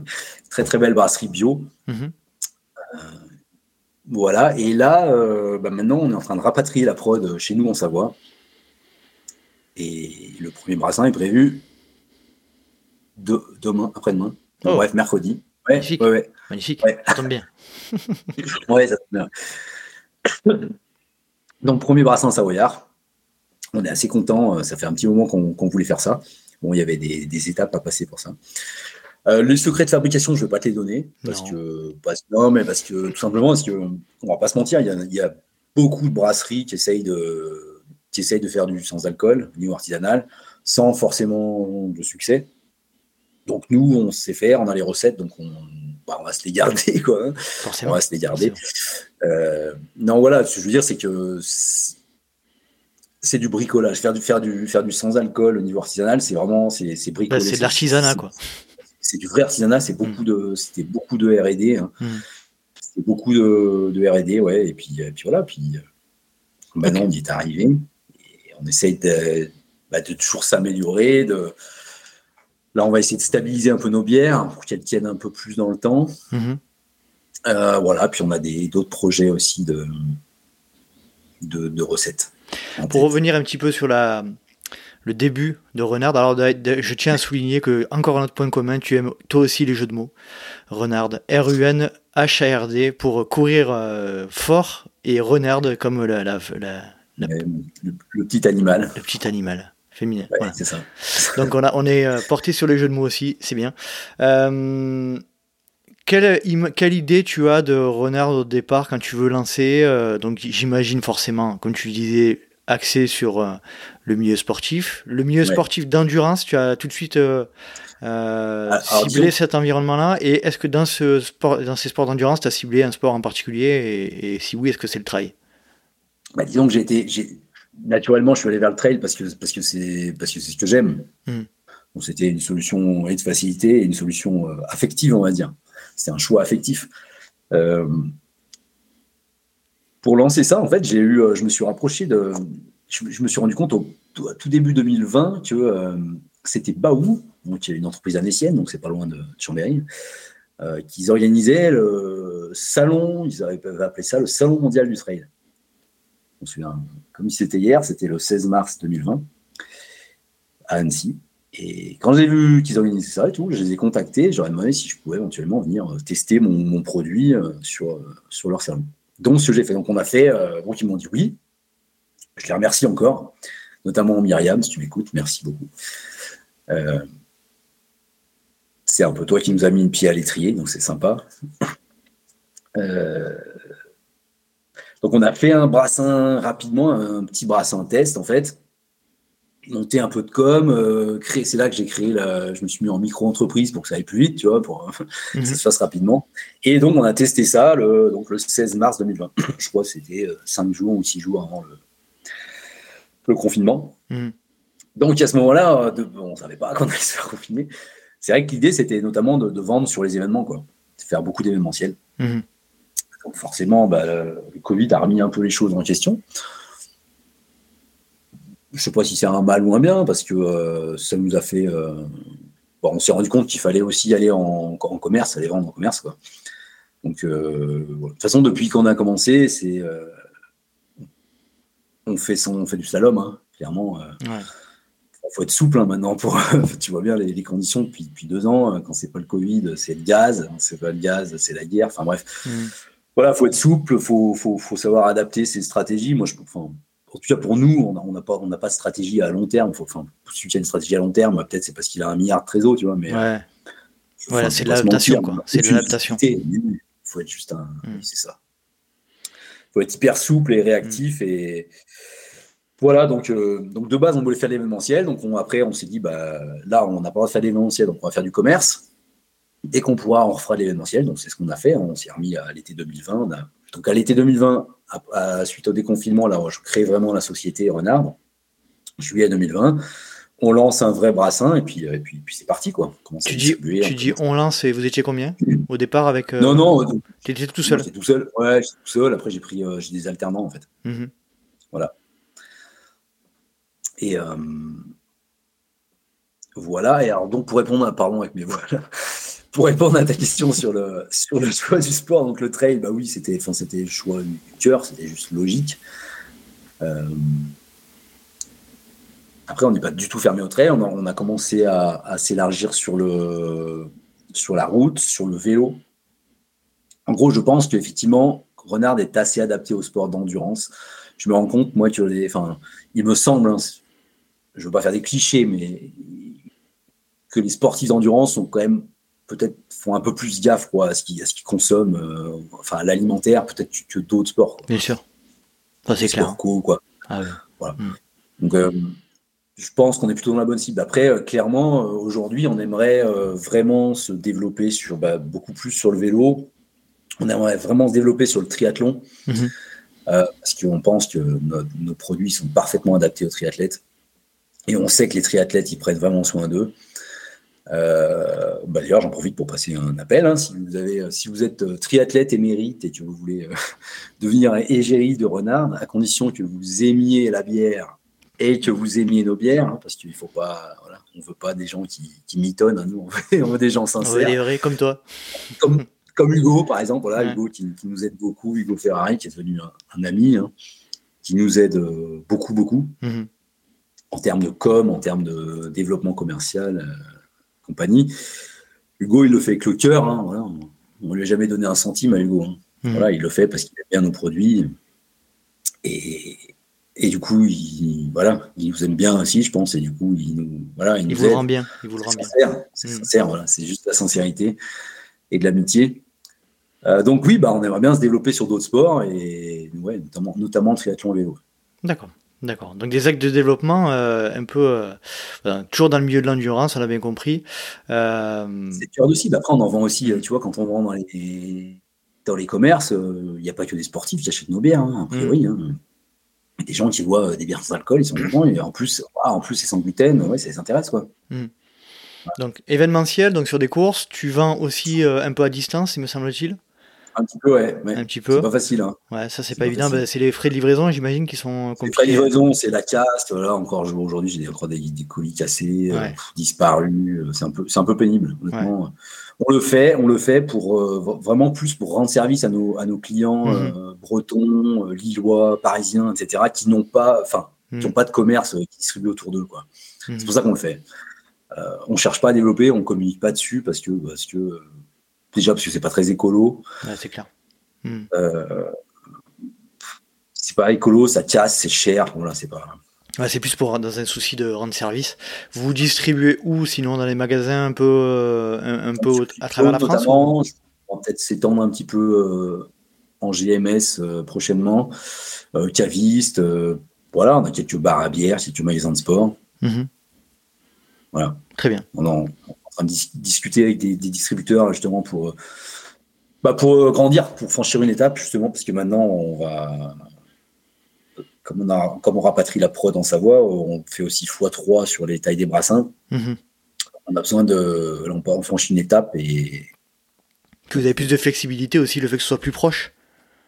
Oui, certainement, mhm. certainement. Après, c'est toujours le, voilà, la difficulté, c'est toujours la, distribution.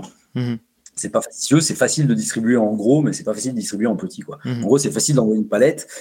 C'est voilà, tu, trouves une rentabilité quand tu envoies une palette. Euh, admettons, je sais pas, toi, tu es à Aix. Euh, à Aix, demain, tu me trouves un, tu me trouves une franchise qui a, qui a 7 magasins sur, euh, sur Aix-en-Provence, on envoie une palette, dispatch, tout va bien. Mhm. Si par contre, il y a un magasin d'Aix-en-Provence qui veut mes bières, ce qui est souvent le cas, on a plein de demandes, là, on a beaucoup plus de mal. on ne peut pas leur envoyer une palette parce que ça fait trop. Et si on envoie par carton, bah, on a les mêmes problèmes que les mêmes problèmes sur les hmm. exactement sur le Hmm. Donc euh, des cartons, euh, des cartons, la fragilité, des cartons qui coûtent très cher. Les...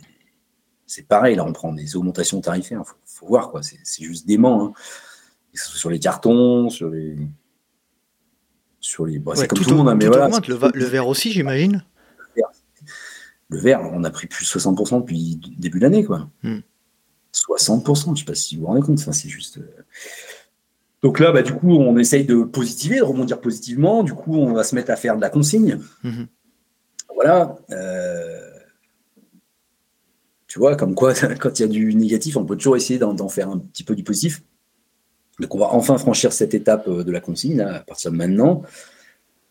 alors c'est possible que sur les bouteilles 75 centilitres pour l'instant. C'est pas possible sur les 33 centilitres qui sont trop fragiles a priori mhm. pour être consignés. Mhm. Voilà, mais ça pourrait être petit à petit. D'accord. Euh, tu as parlé de la distribution. Est-ce que tu as un autre point à souligner euh, dans la difficulté euh, de, liée à ton activité aujourd'hui Mis à part la distribution, il y a un autre point qui te semble quand même compliqué à gérer aujourd'hui pour Renard? je vais pas revenir sur les médias qui cassent le moral de tout le monde. non, mais non, mais il y a un gros problème de consommation, on va pas se mentir. Hein. Les, circuits bio, ils sont en grosse galère hein, depuis mm. quelques mois, mais vraiment grosse galère. Hein. Mm. J'ai pas tous les chiffres en tête, mais c'est voilà, nous on diffuse notamment notre, bière est bio, donc on diffuse notamment les circuits bio jusqu'à présent. Euh, ils sont en grosse grosse difficulté. Là, on commence à voir pas mal de magasins qui ferment. Mm. Voilà, les gens, euh, les gens sont qui vont euh, ils, retournent probablement plus chez Lidl et Leclerc que. Que chez Biocop.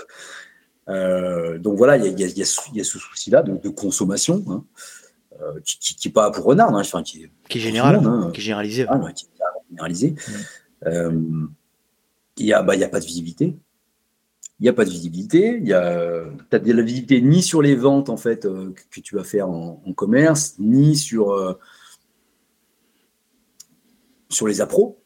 Les appros sont compliqués. Sur le verre, Enfin, moi, mon brasseur actuel, là, il, vient, de commander, euh, il vient de commander trois semi-remorques. Au mois d'octobre, il, a, commandé trois semi-remorques de, de, bouteilles, donc des mhm. stocks énormes, donc énormément de trésorerie à sortir. Tout ça parce qu'il savait qu'au 1er novembre, ça reprenait encore plus 16 ou 15 ou 16% je crois. Mhm. Donc, euh, ben, là, de la trésor à trouver. Euh. Non, honnêtement, les, temps sont, sont, pas simples. je parle pas pour nous, hein, je, je, parle vraiment au niveau de business général. Quoi. Mhm. Maintenant, nous, on reste positif. On vient de. Alors, c'est pas lié directement à la bière de Récup, mais on vient de reprendre une marque aussi. Ouais. Euh, Ex, c'est pas de la bière de Récup, c'est de la Récup de bière. La Récup. En clair. la, boucle, est bouclée comme ça. Exactement. On vient de reprendre une marque chambérienne qui s'appelle Biscuit. Donc, bière comme la bière, Biscuit. Et donc, on, fabrique des, des biscuits à base de drèche D'accord. Les biscuits apéro à base de drèche. La drèche étant la céréale euh, issue du qu'on récupère après le brassage de la bière. D'accord. On, la, revalorise en faisant du biscuit apéro. Cool. Et ça, on fait ça avec nos petites mains à Chambéry. D'accord. Donc c'est sympa. Ouais, c'est sympa, ça nous occupe. Ça nous occupe bien. Tu peux répéter le nom? Birscuit. B-E-E-R-S-C-U-I-T. Voilà. Je mettrai ça dans, les, dans le lien de, descriptif de l'épisode. Le site web, il est en reconstruction. Mais voilà, euh, mais voilà donc euh, on a repris ça récemment. Donc, ça fait un complément d'activité qui est sympa. Puis oui, c'est dans la même veine.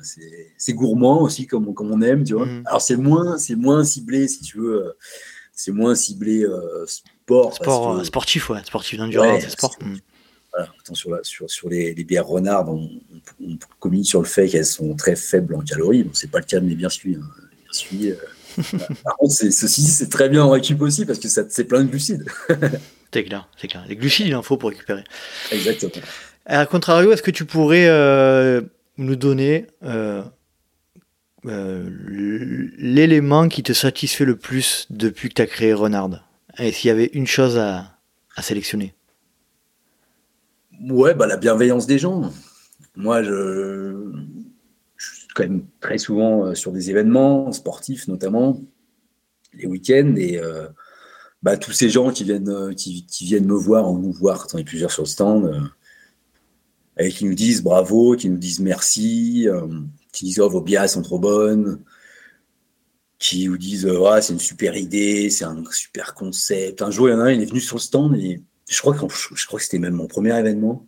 Une des premières personnes qui vient sur le dit Waouh, mais c'est l'idée du siècle, ça. bon, voilà, ça, c'est des. Bah, ça, c'est des. Sacré compliment. Bah, ça fait du bien, quoi. c'est sûr que ça te donne, du, ça donne de la force, quoi. Hein. Parce qu'après, on prend des. Bah, tu le sais, toi aussi, en tant qu'entrepreneur, tu prends des claques aussi tous les jours. Hein. Tu mm. prends des coups derrière la tête tout le temps. Hein. C'est, es sur. Euh, comment on appelle ça le... Corde raide. Et non, enfin, c'est des montagnes russes, quoi. Ouais, les montagnes russes. C'est montagnes russes, entrepreneuriat. Hein. Tu vois, dans la même journée, tu as, un journaliste qui t'appelle le matin pour dire ah, j'ai découvert vos produits, super intéressant, est-ce qu'on peut se voir, est-ce qu'on peut faire un article? Et puis voilà, et puis, et puis l'heure d'après, tu bah, apprends que tu n'arrives plus à te fournir de tel ou tel mmh. ingrédient, ou voilà, ou tu. Bon, bref. Ah c'est sûr que c'est la vie d'entrepreneur. Euh, ouais, la vie d'entrepreneur n'est pas, pas, toujours rose. Hein, c'est l'art d'être une anguille et de savoir se faufiler un peu partout. Exactement ça. Par contre, oui, ça te donne, bah, ça donne de l'énergie, de la force. Voilà, les satisfactions, c'est ça. Les satisfactions, c'est les gens. Moi, j'adore. Les retours des gens. Les retours des gens, et puis, et puis même l'échange. Pas, pas, que, pas que pour parler, pas que mmh. quand les gens nous parlent de Renard, mais juste de, le fait d'être sur sur une course et discuter avec les coureurs. Moi, j'adore discuter avec les coureurs. Euh, bah, alors, comment ça s'est passé ta course Raconte-moi, machin, mmh. tout. Et j'apprends plein de choses. Et je prends de l'expérience aussi en, termes sportifs, en fait. Quoi. en apprenant, j'ai rencontré plein de beaux mondes. Enfin, je te dis, tout ce beau monde que je rencontre, euh, je sais pas, moi, sur le marathon du Mont Blanc ou ailleurs, bah, j'ai rencontré plein de gens que je n'aurais jamais pu imaginer que j'allais rencontrer, et voire même devenir ami avec. Non, il y a, ouais, y a plein de belles satisfactions, plein, plein de belles satisfactions. Bravo Julien. En tout cas, euh, merci. C'est la première fois que je, que je fais un épisode où j'ai l'impression que l'interview, euh, c'est moi, c'est l'interviewé, c'est moi. Tellement le nombre de points communs sont, sont immenses. Euh, c'est, presque troublant. Je, quand tu disais tout à l'heure, quand tu parlais de ce qui t'avait poussé à lancer Renard, c'était de voir dans les yeux de ta fille ou de tes filles le fait que ben, tu pouvais faire les choses, mais moi c'est exactement ça. C'est-à-dire que à un moment donné, ma plus grande fierté, c'est de, montrer à, Jade que ben voilà, qui, comme on disait tout à l'heure au début, tu, décides, tu décides de ce que tu as envie de faire. C'est vrai que c'est pas simple. C'est pas simple du tout. Il y a des moments où c'est très compliqué, mais si vraiment tu as au fond de toi cette envie et ce, ce feeling, cette sensation que tu es capable de faire quelque chose et que ça va aller quelque part, il faut, faut y aller quoi. Oui, exactement. Et moi, si tu veux, moi, je, c'est pas un reproche que je fais à, mes parents, mais moi, ils m'ont pas appris ça, en fait. Et ouais, alors, tu, vois, par exemple, j'ai fait la même école qu'un. Il y a un ami qui a fait la, même formation que moi, le même cursus que moi. Sauf que lui, ses parents étaient entrepreneurs. Mais lui, quand il est sorti d'école, il a fait quoi? Il a créé sa boite. Mmh. Direct, il avait 22 ans, il a créé sa boîte. moi, j'étais à milieu de créer une boîte à 22, 25 ans. Enfin, c'était euh, même, j'aurais même pas imaginé en fait quoi. Après, euh, après créer une boîte, c'est pas forcément fait pour tout le monde non plus. Hein. Faut, c'est pas, non, ce, qu'on dit. Hein. Je, je, dis pas ça. Je, je dis pas ça. Hmm. Mais euh, enfin, c'est pourtant moi j'ai moi j'ai vraiment les caractéristiques du, je te dis le côté un petit peu, j'ai toujours été un petit peu indépendant. indépendant, c'est pas. Hmm prétention, je veux dire, mais même quand j'étais petit, tu vois, j'étais toujours un petit peu force de proposition, tu vois, voilà. Mm. Donc, c'est, clairement, c'est un profil un peu d'entrepreneur. Et voilà. Mais malgré ça, euh, malgré ça, j'y, suis pas allé spontanément, tu vois, parce que, bah, parce que, euh, parce que ça me paraissait nécessité, tu vois. Voilà. Donc, moi, l'idée, c'était vraiment de, de, pas, pas refaire, pas reproduire ça avec mes, avec mes filles, ouais. montrer que, en fait, que tout est, que le jeu est, ouvert, en fait. Vas-y, fais ce que tu veux. C'est ce que tu veux. Après, c'est sûr que j'aimerais bien. Ah, je vais essayer de pas les influencer, mais c'est facile à dire. Hein. C'est facile à dire. Je dis ça, mais j'aimerais bien qu'il y en ait une des deux qui ait l'UTMB. Ça, c'est sujet tabou, là. Sujet tabou. Non, là, là, là, là, là. Non, Il y en a plein, je suis sûr qu'il y en a plein qui nous écoutent, qui, qui vont se reconnaître. Bah oui, je pense notamment, euh, je, là, j'ai pas donné son nom. J'ai pas donné son nom, c'est pas bien. C'est pas bien. Il se reconnaîtra. Il, se reconnaîtra. Il est passé dans le podcast il y a pas longtemps. ok. Je vous laisserai. Ça va foutre le bordel dans, beaucoup de dans beaucoup de familles si je dis le nom. Donc c'est pas non. Mais oui, tout à fait. Sujet tabou. Euh, d'ailleurs, ça pourrait être le sujet d'un prochain épisode. Euh, toi aussi, tu veux que ton enfant euh, devienne le futur Kylian Jornet ou la future Courtney No Water. ça peut. sujet intéressant. Euh, non, en tout cas, c'est cool. Euh, j'aimerais, pour, euh, avant qu'on termine l'épisode, qu'on parle un petit peu de la communauté trail running en particulier. Tu en as parlé juste avant, des échanges que tu peux avoir avec, avec la, la communauté, on va dire, des, des régulars, hein, des coureurs de milieu de peloton, donc très ouverts dans la discussion, etc. Par contre, euh, ouais, est-ce que tu peux nous donner un petit peu ton point de vue général sur euh, l'évolution de la communauté du trail depuis que tu la connais en, 2014-2015 Là, tu me disais, je crois que c'est ça. Ouais, c'est 2016. c'est ça. Moi, j'ai pas, une, pas une grosse expérience, donc c'est un peu compliqué de parler d'évolution pour moi. Je pense que j'ai pas assez de recul. Après, je peux te dire mes ressentis. Euh, mes ressentis sont carrément positifs. Moi, je peux pas. Voilà, je suis pas, pas en mesure de dire comment c'était il y a 20 ans. Mais euh, voilà, de, ce que je vois moi aujourd'hui sur les courses, c'est quand même euh, assez largement positif. il me semble qu'il y a quand même de l'entraide. Après, il n'y en a pas tout le temps. Hein. On va pas se mentir. Moi, j'ai, par exemple, j'ai un, une petite anecdote, mais euh, quand j'ai. Je crois que c'est en 2017, ça doit être peut-être ma troisième ou quatrième course. Euh, à l'époque, je connaissais rien du tout à la glycémie, tout ça. Et j'ai pris, euh, je commençais à faiblir un peu sur un ravito, j'ai bu un coca. Mhm. Oh là là, qu'est-ce que j'ai pas fait là? Donc, Je savais pas, j'ai continué à courir et tout. Et, et grande descente à même pas deux bornes de l'arrivée. On, on, entendait, tu vois, on entendait le micro et tout. Et là, j'ai mon lacet qui se défait. Hop, je m'accroupis pour, euh, pour refaire le lacet. Et là, impossible de me relever. Impossible, une hypo de dingue. Et là, j'ai fait la manche comme un clochard, tu vois. J'avais plus rien à manger, plus rien à boire. J'ai fait la manche au bord du chemin euh, pour essayer de quémander un petit truc à grignoter, à boire. Et, franchement, quasiment personne ne s'arrêtait. Donc là, j'ai envie de te dire que l'esprit trail, hein, euh, voilà. Tu l'as pas, tu l'as pas vu j'ai pas vraiment vu. Euh, alors après, à la décharge de mes collègues, euh, enfin des, des, coureurs, on était en fin de course, donc je pense que tout le monde a les poches vides. Et en plus, c'était en descente, il restait une borne, les gens avaient juste envie d'aller franchir la ligne, tu vois. Euh, bon, j'ai attendu, franchement, plusieurs minutes avant qu'une bonne âme s'arrête et, me file à bouffer, quoi. Hmm. bon, c'est une petite digression, ça peut dire qu'il n'y a pas que du bon. C'est sûr. Il y a quand même, non, globalement, je trouve ça plutôt sympa. Récemment, j'ai fait une course euh, périurbaine, donc c'est peut-être un peu moins trail que d'habitude. C'est la première fois que je vois euh, des saletés balancées après, euh, après un ravito. Ah oui. Je sais pas, c'est des choses que j'ai jamais vues dans, le, dans les courses. Mhm. Trail nature. Est-ce que c'est parce que c'était trop urbain? Je soulève une question, peut-être que tu pourrais faire un podcast là-dessus, je sais pas. Ah ben je, viens justement de sortir juste euh, il y a trois jours l'épisode sur euh, que j'ai appelé trail virgule vous avez dit trail où on parle de l'utilisation du mot trail. Euh. Tu l'as pas écouté Julien, c'est pas bien. bon, non, voilà, globalement, je pense que c'est quand même plutôt un sport cool avec des gens plutôt cool. Mmh. et l'évolution euh, de, des circuits privés, de, de, l'aspect business du, du, phénomène, ça t'inspire quoi? Moi, l'aspect business, je vais pas le critiquer, hein, Nico. Moi, je, moi, j'essaye de faire du business sur, notamment sur les événements trail, donc je, pas, je, mm. serais assez mal placé pour, pour critiquer ça. Euh, pour être franc, je suis ça de loin, mm-hmm. honnêtement. Je, ouais, ouais, non, je, voilà, évidemment, j'y vais à l'UTMB pour regarder, parce que je trouve ça machin, sympa et tout. Après, je suis pas, voilà, je, je me garderais bien de, juger quel circuit est le plus intéressant. Enfin, mhm. Il y, a des choses qui m'intéressent moins que d'autres, pour être franc. Euh, oui, euh, oui, voilà, je trouve l'UTMB sympa. Euh, la Diag, ça me fait rêver, tu vois. Après, les circuits mondiaux, ouais, je t'avoue que ça m'intéresse un petit peu moins. Mhm. Pas trop, de, pas trop d'opinion là-dessus. non, non. Tu as la distance de, par rapport à ça, quoi. Ouais, j'ai ouais, un mhm. petit peu de distance, ouais. Je t'avoue que je, pour être franc, j'avais fait un peu quelques événements, notamment en 2021, un peu, un peu plus grand, type marathon de Paris, tout ça. J'ai pas forcément pris mon pied. Mhm. Euh, même sur la Saint-Élion, je n'ai pas spécialement pris mon pied.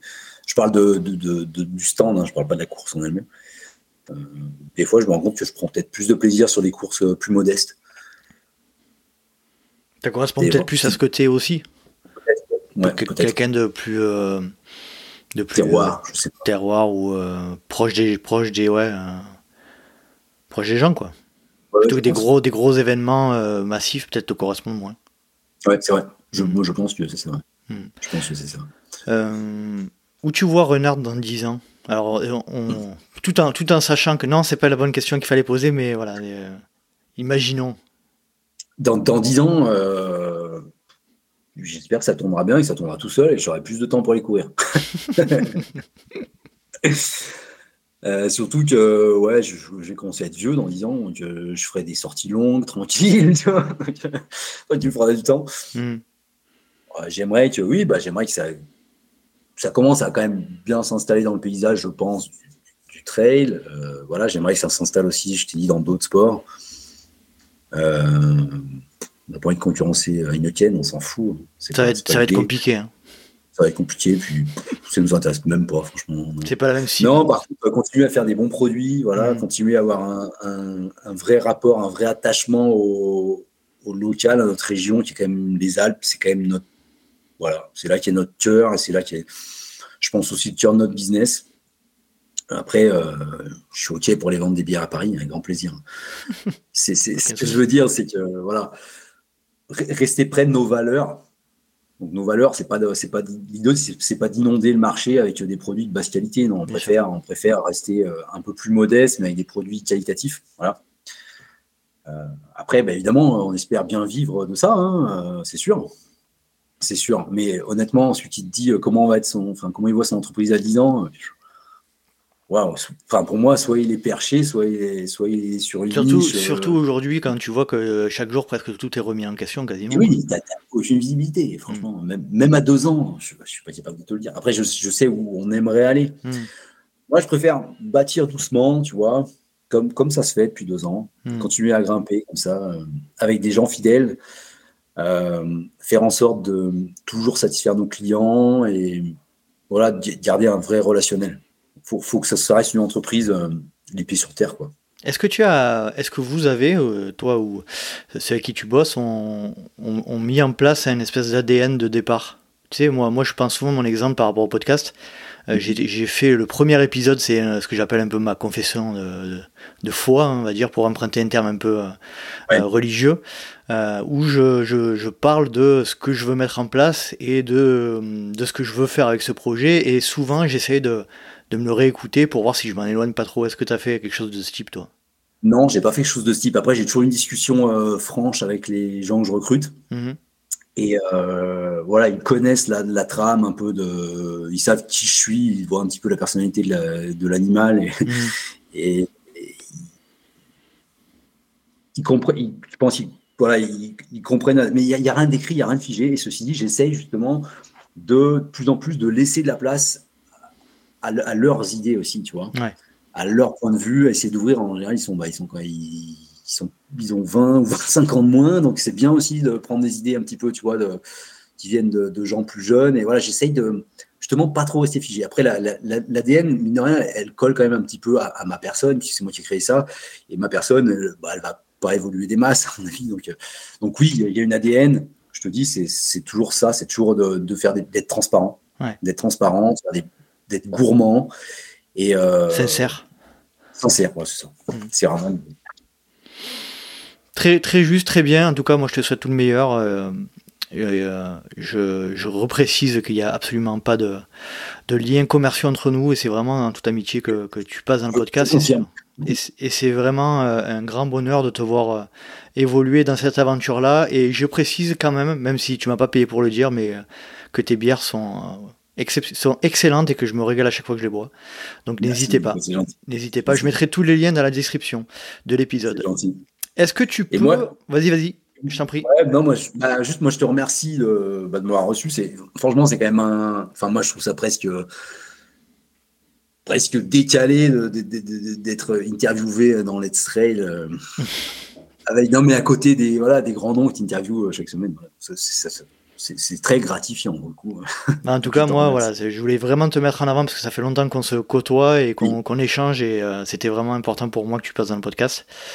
Euh, est-ce que tu voudrais rajouter quelque chose avant de terminer? Bah ça, je, ça, je voulais te le dire. Voilà, j'étais ouais, content. Ça c'est fait. Eh ben, vous dire quoi? Vous dire que, allez, on, garde la pêche, quoi. Franchement, euh, hein, on en a parlé suffisamment. Allez, on. Positivement. Il faut, il faut, ouais, il faut, il faut, il faut positiver. Il ne faut pas positiver bêtement, mais juste se dire que bah, ça dépend quand même large. Ce qui se passe dépend quand même largement de nous, quoi. Largement de notre, notre propre personne. Donc, euh, sortez, votre sortez votre calepin et notez deux. Euh, c'est ça ton conseil, notez deux, deux idées positives euh, à ressortir chaque jour. C'est ça. Essayez, essayer de essayer de noter du positif. Enfin, et si, enfin, moi, je sais que si on fait ça le soir en se couchant, mm. bah, le lendemain matin, on, on, a quand même plus de chances de se réveiller positivement. Et moi, ma deuxième, euh, comment te dire, j'arrive plus à trouver mes mots, on a trop parlé, Nico. prends ton temps, prends ton temps. ma méthode pour, pour être aussi de, pour être de bon poil, c'est d'aller courir le matin. C'est vraiment ça. Quoi. Voilà. Moi, c'est mon.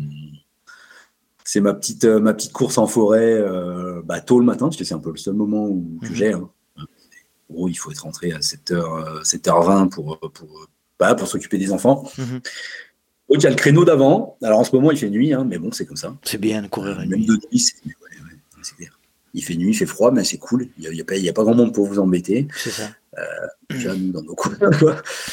euh, voilà, c'est ouais, la petite bouffée, euh, voilà, la petite bouffée d'oxygène du matin, et après, on passe toujours des bonnes journées. Toujours, toujours. C'est clair. Toujours. Julien, est-ce que tu aurais euh, un invité ou une invitée à me conseiller qui viendrait là? Pas forcément une athlète élite, hein tu as bien compris? Alors, bon, Hugo, tu as déjà fait, je pense. Hein. Ah oui, deux fois, trois fois même. deux fois. Tu as fait son bain, j'ai vu récemment. Ouais. Euh, tu me prends de court, j'ai pas préparé ça.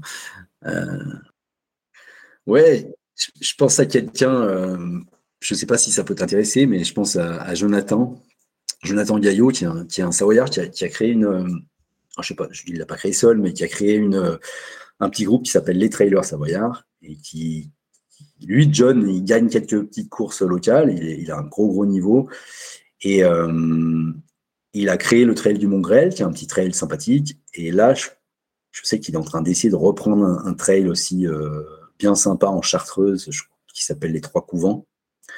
C'est une personnalité euh, que je trouve très intéressante. C'est quelqu'un de très positif. Il fait du triathlon aussi, il fait du cross aussi. Il est prof de PS. C'est un mec que j'aime bien. John, comment? Gaillot. G-A-Y-O-T. Non, euh, je crois que c'est G-A-I-L-H-O-T. G-A-I-L-H-O-T. Parfait. Oui. C'est noté. Et on fait les questions rapides. Je te, je te préviens juste que c'est possible qu'il y ait la cavalerie qui arrive dans, deux minutes. Pas de souci. furie. Ça, ça, va aller très vite. ça va aller très vite. Ton plat favori après la course euh, La pasta. La pasta. Boisson favorite après la course bah, À ton avis. La renarde. de la bière, évidemment. Mais pas n'importe laquelle. Ouais, ouais, après je pense qu'il y a, hein. mais c'est sûr, si elle a renard, c'est bien. T'es plutôt gel, bar, les deux ou aucun des deux? Bar. Fait maison ou industriel? J'aime pas du tout le terme d'industriel, mais on va dire euh, artisanal. Artisanal. Grosse rafale de vent ou grosse averse de pluie? Ouais, j'aime bien le vent, moi. Tu es plutôt racine ou verglas? Racine. Tu, es, tu préfères courir de nuit ou de jour? De jour. Quand tu cours, t'es plutôt podcast, musique ou bruit de la nature? Non, la nature. Tu préfères courir seul ou accompagné? Seul. Tu préfères faire une bonne performance sur un trail ou une bonne soirée avec des potes et de la renarde? Non, clairement, je vais faire une perf sur un trail, ouais. Bon. C'est quand même moins fréquent, tu vois. la rareté faisant la valeur. Ok. Bon, Julien, merci, merci beaucoup pour ce temps. Et c'était vraiment passionnant. On a, on a été un peu loin. Hein. On, a, cherché pas mal de choses. On est allé creuser profond là. En tout cas, c'était. J'espère que j'en ai pas trop dit quand même. Non, non, non. C'était, euh, franchement, c'était juste euh, parfait. Et je me suis régalé. Merci beaucoup, beaucoup. Merci. Merci à toi. À très vite. Plaisir. Allez, salut, bye. Ciao.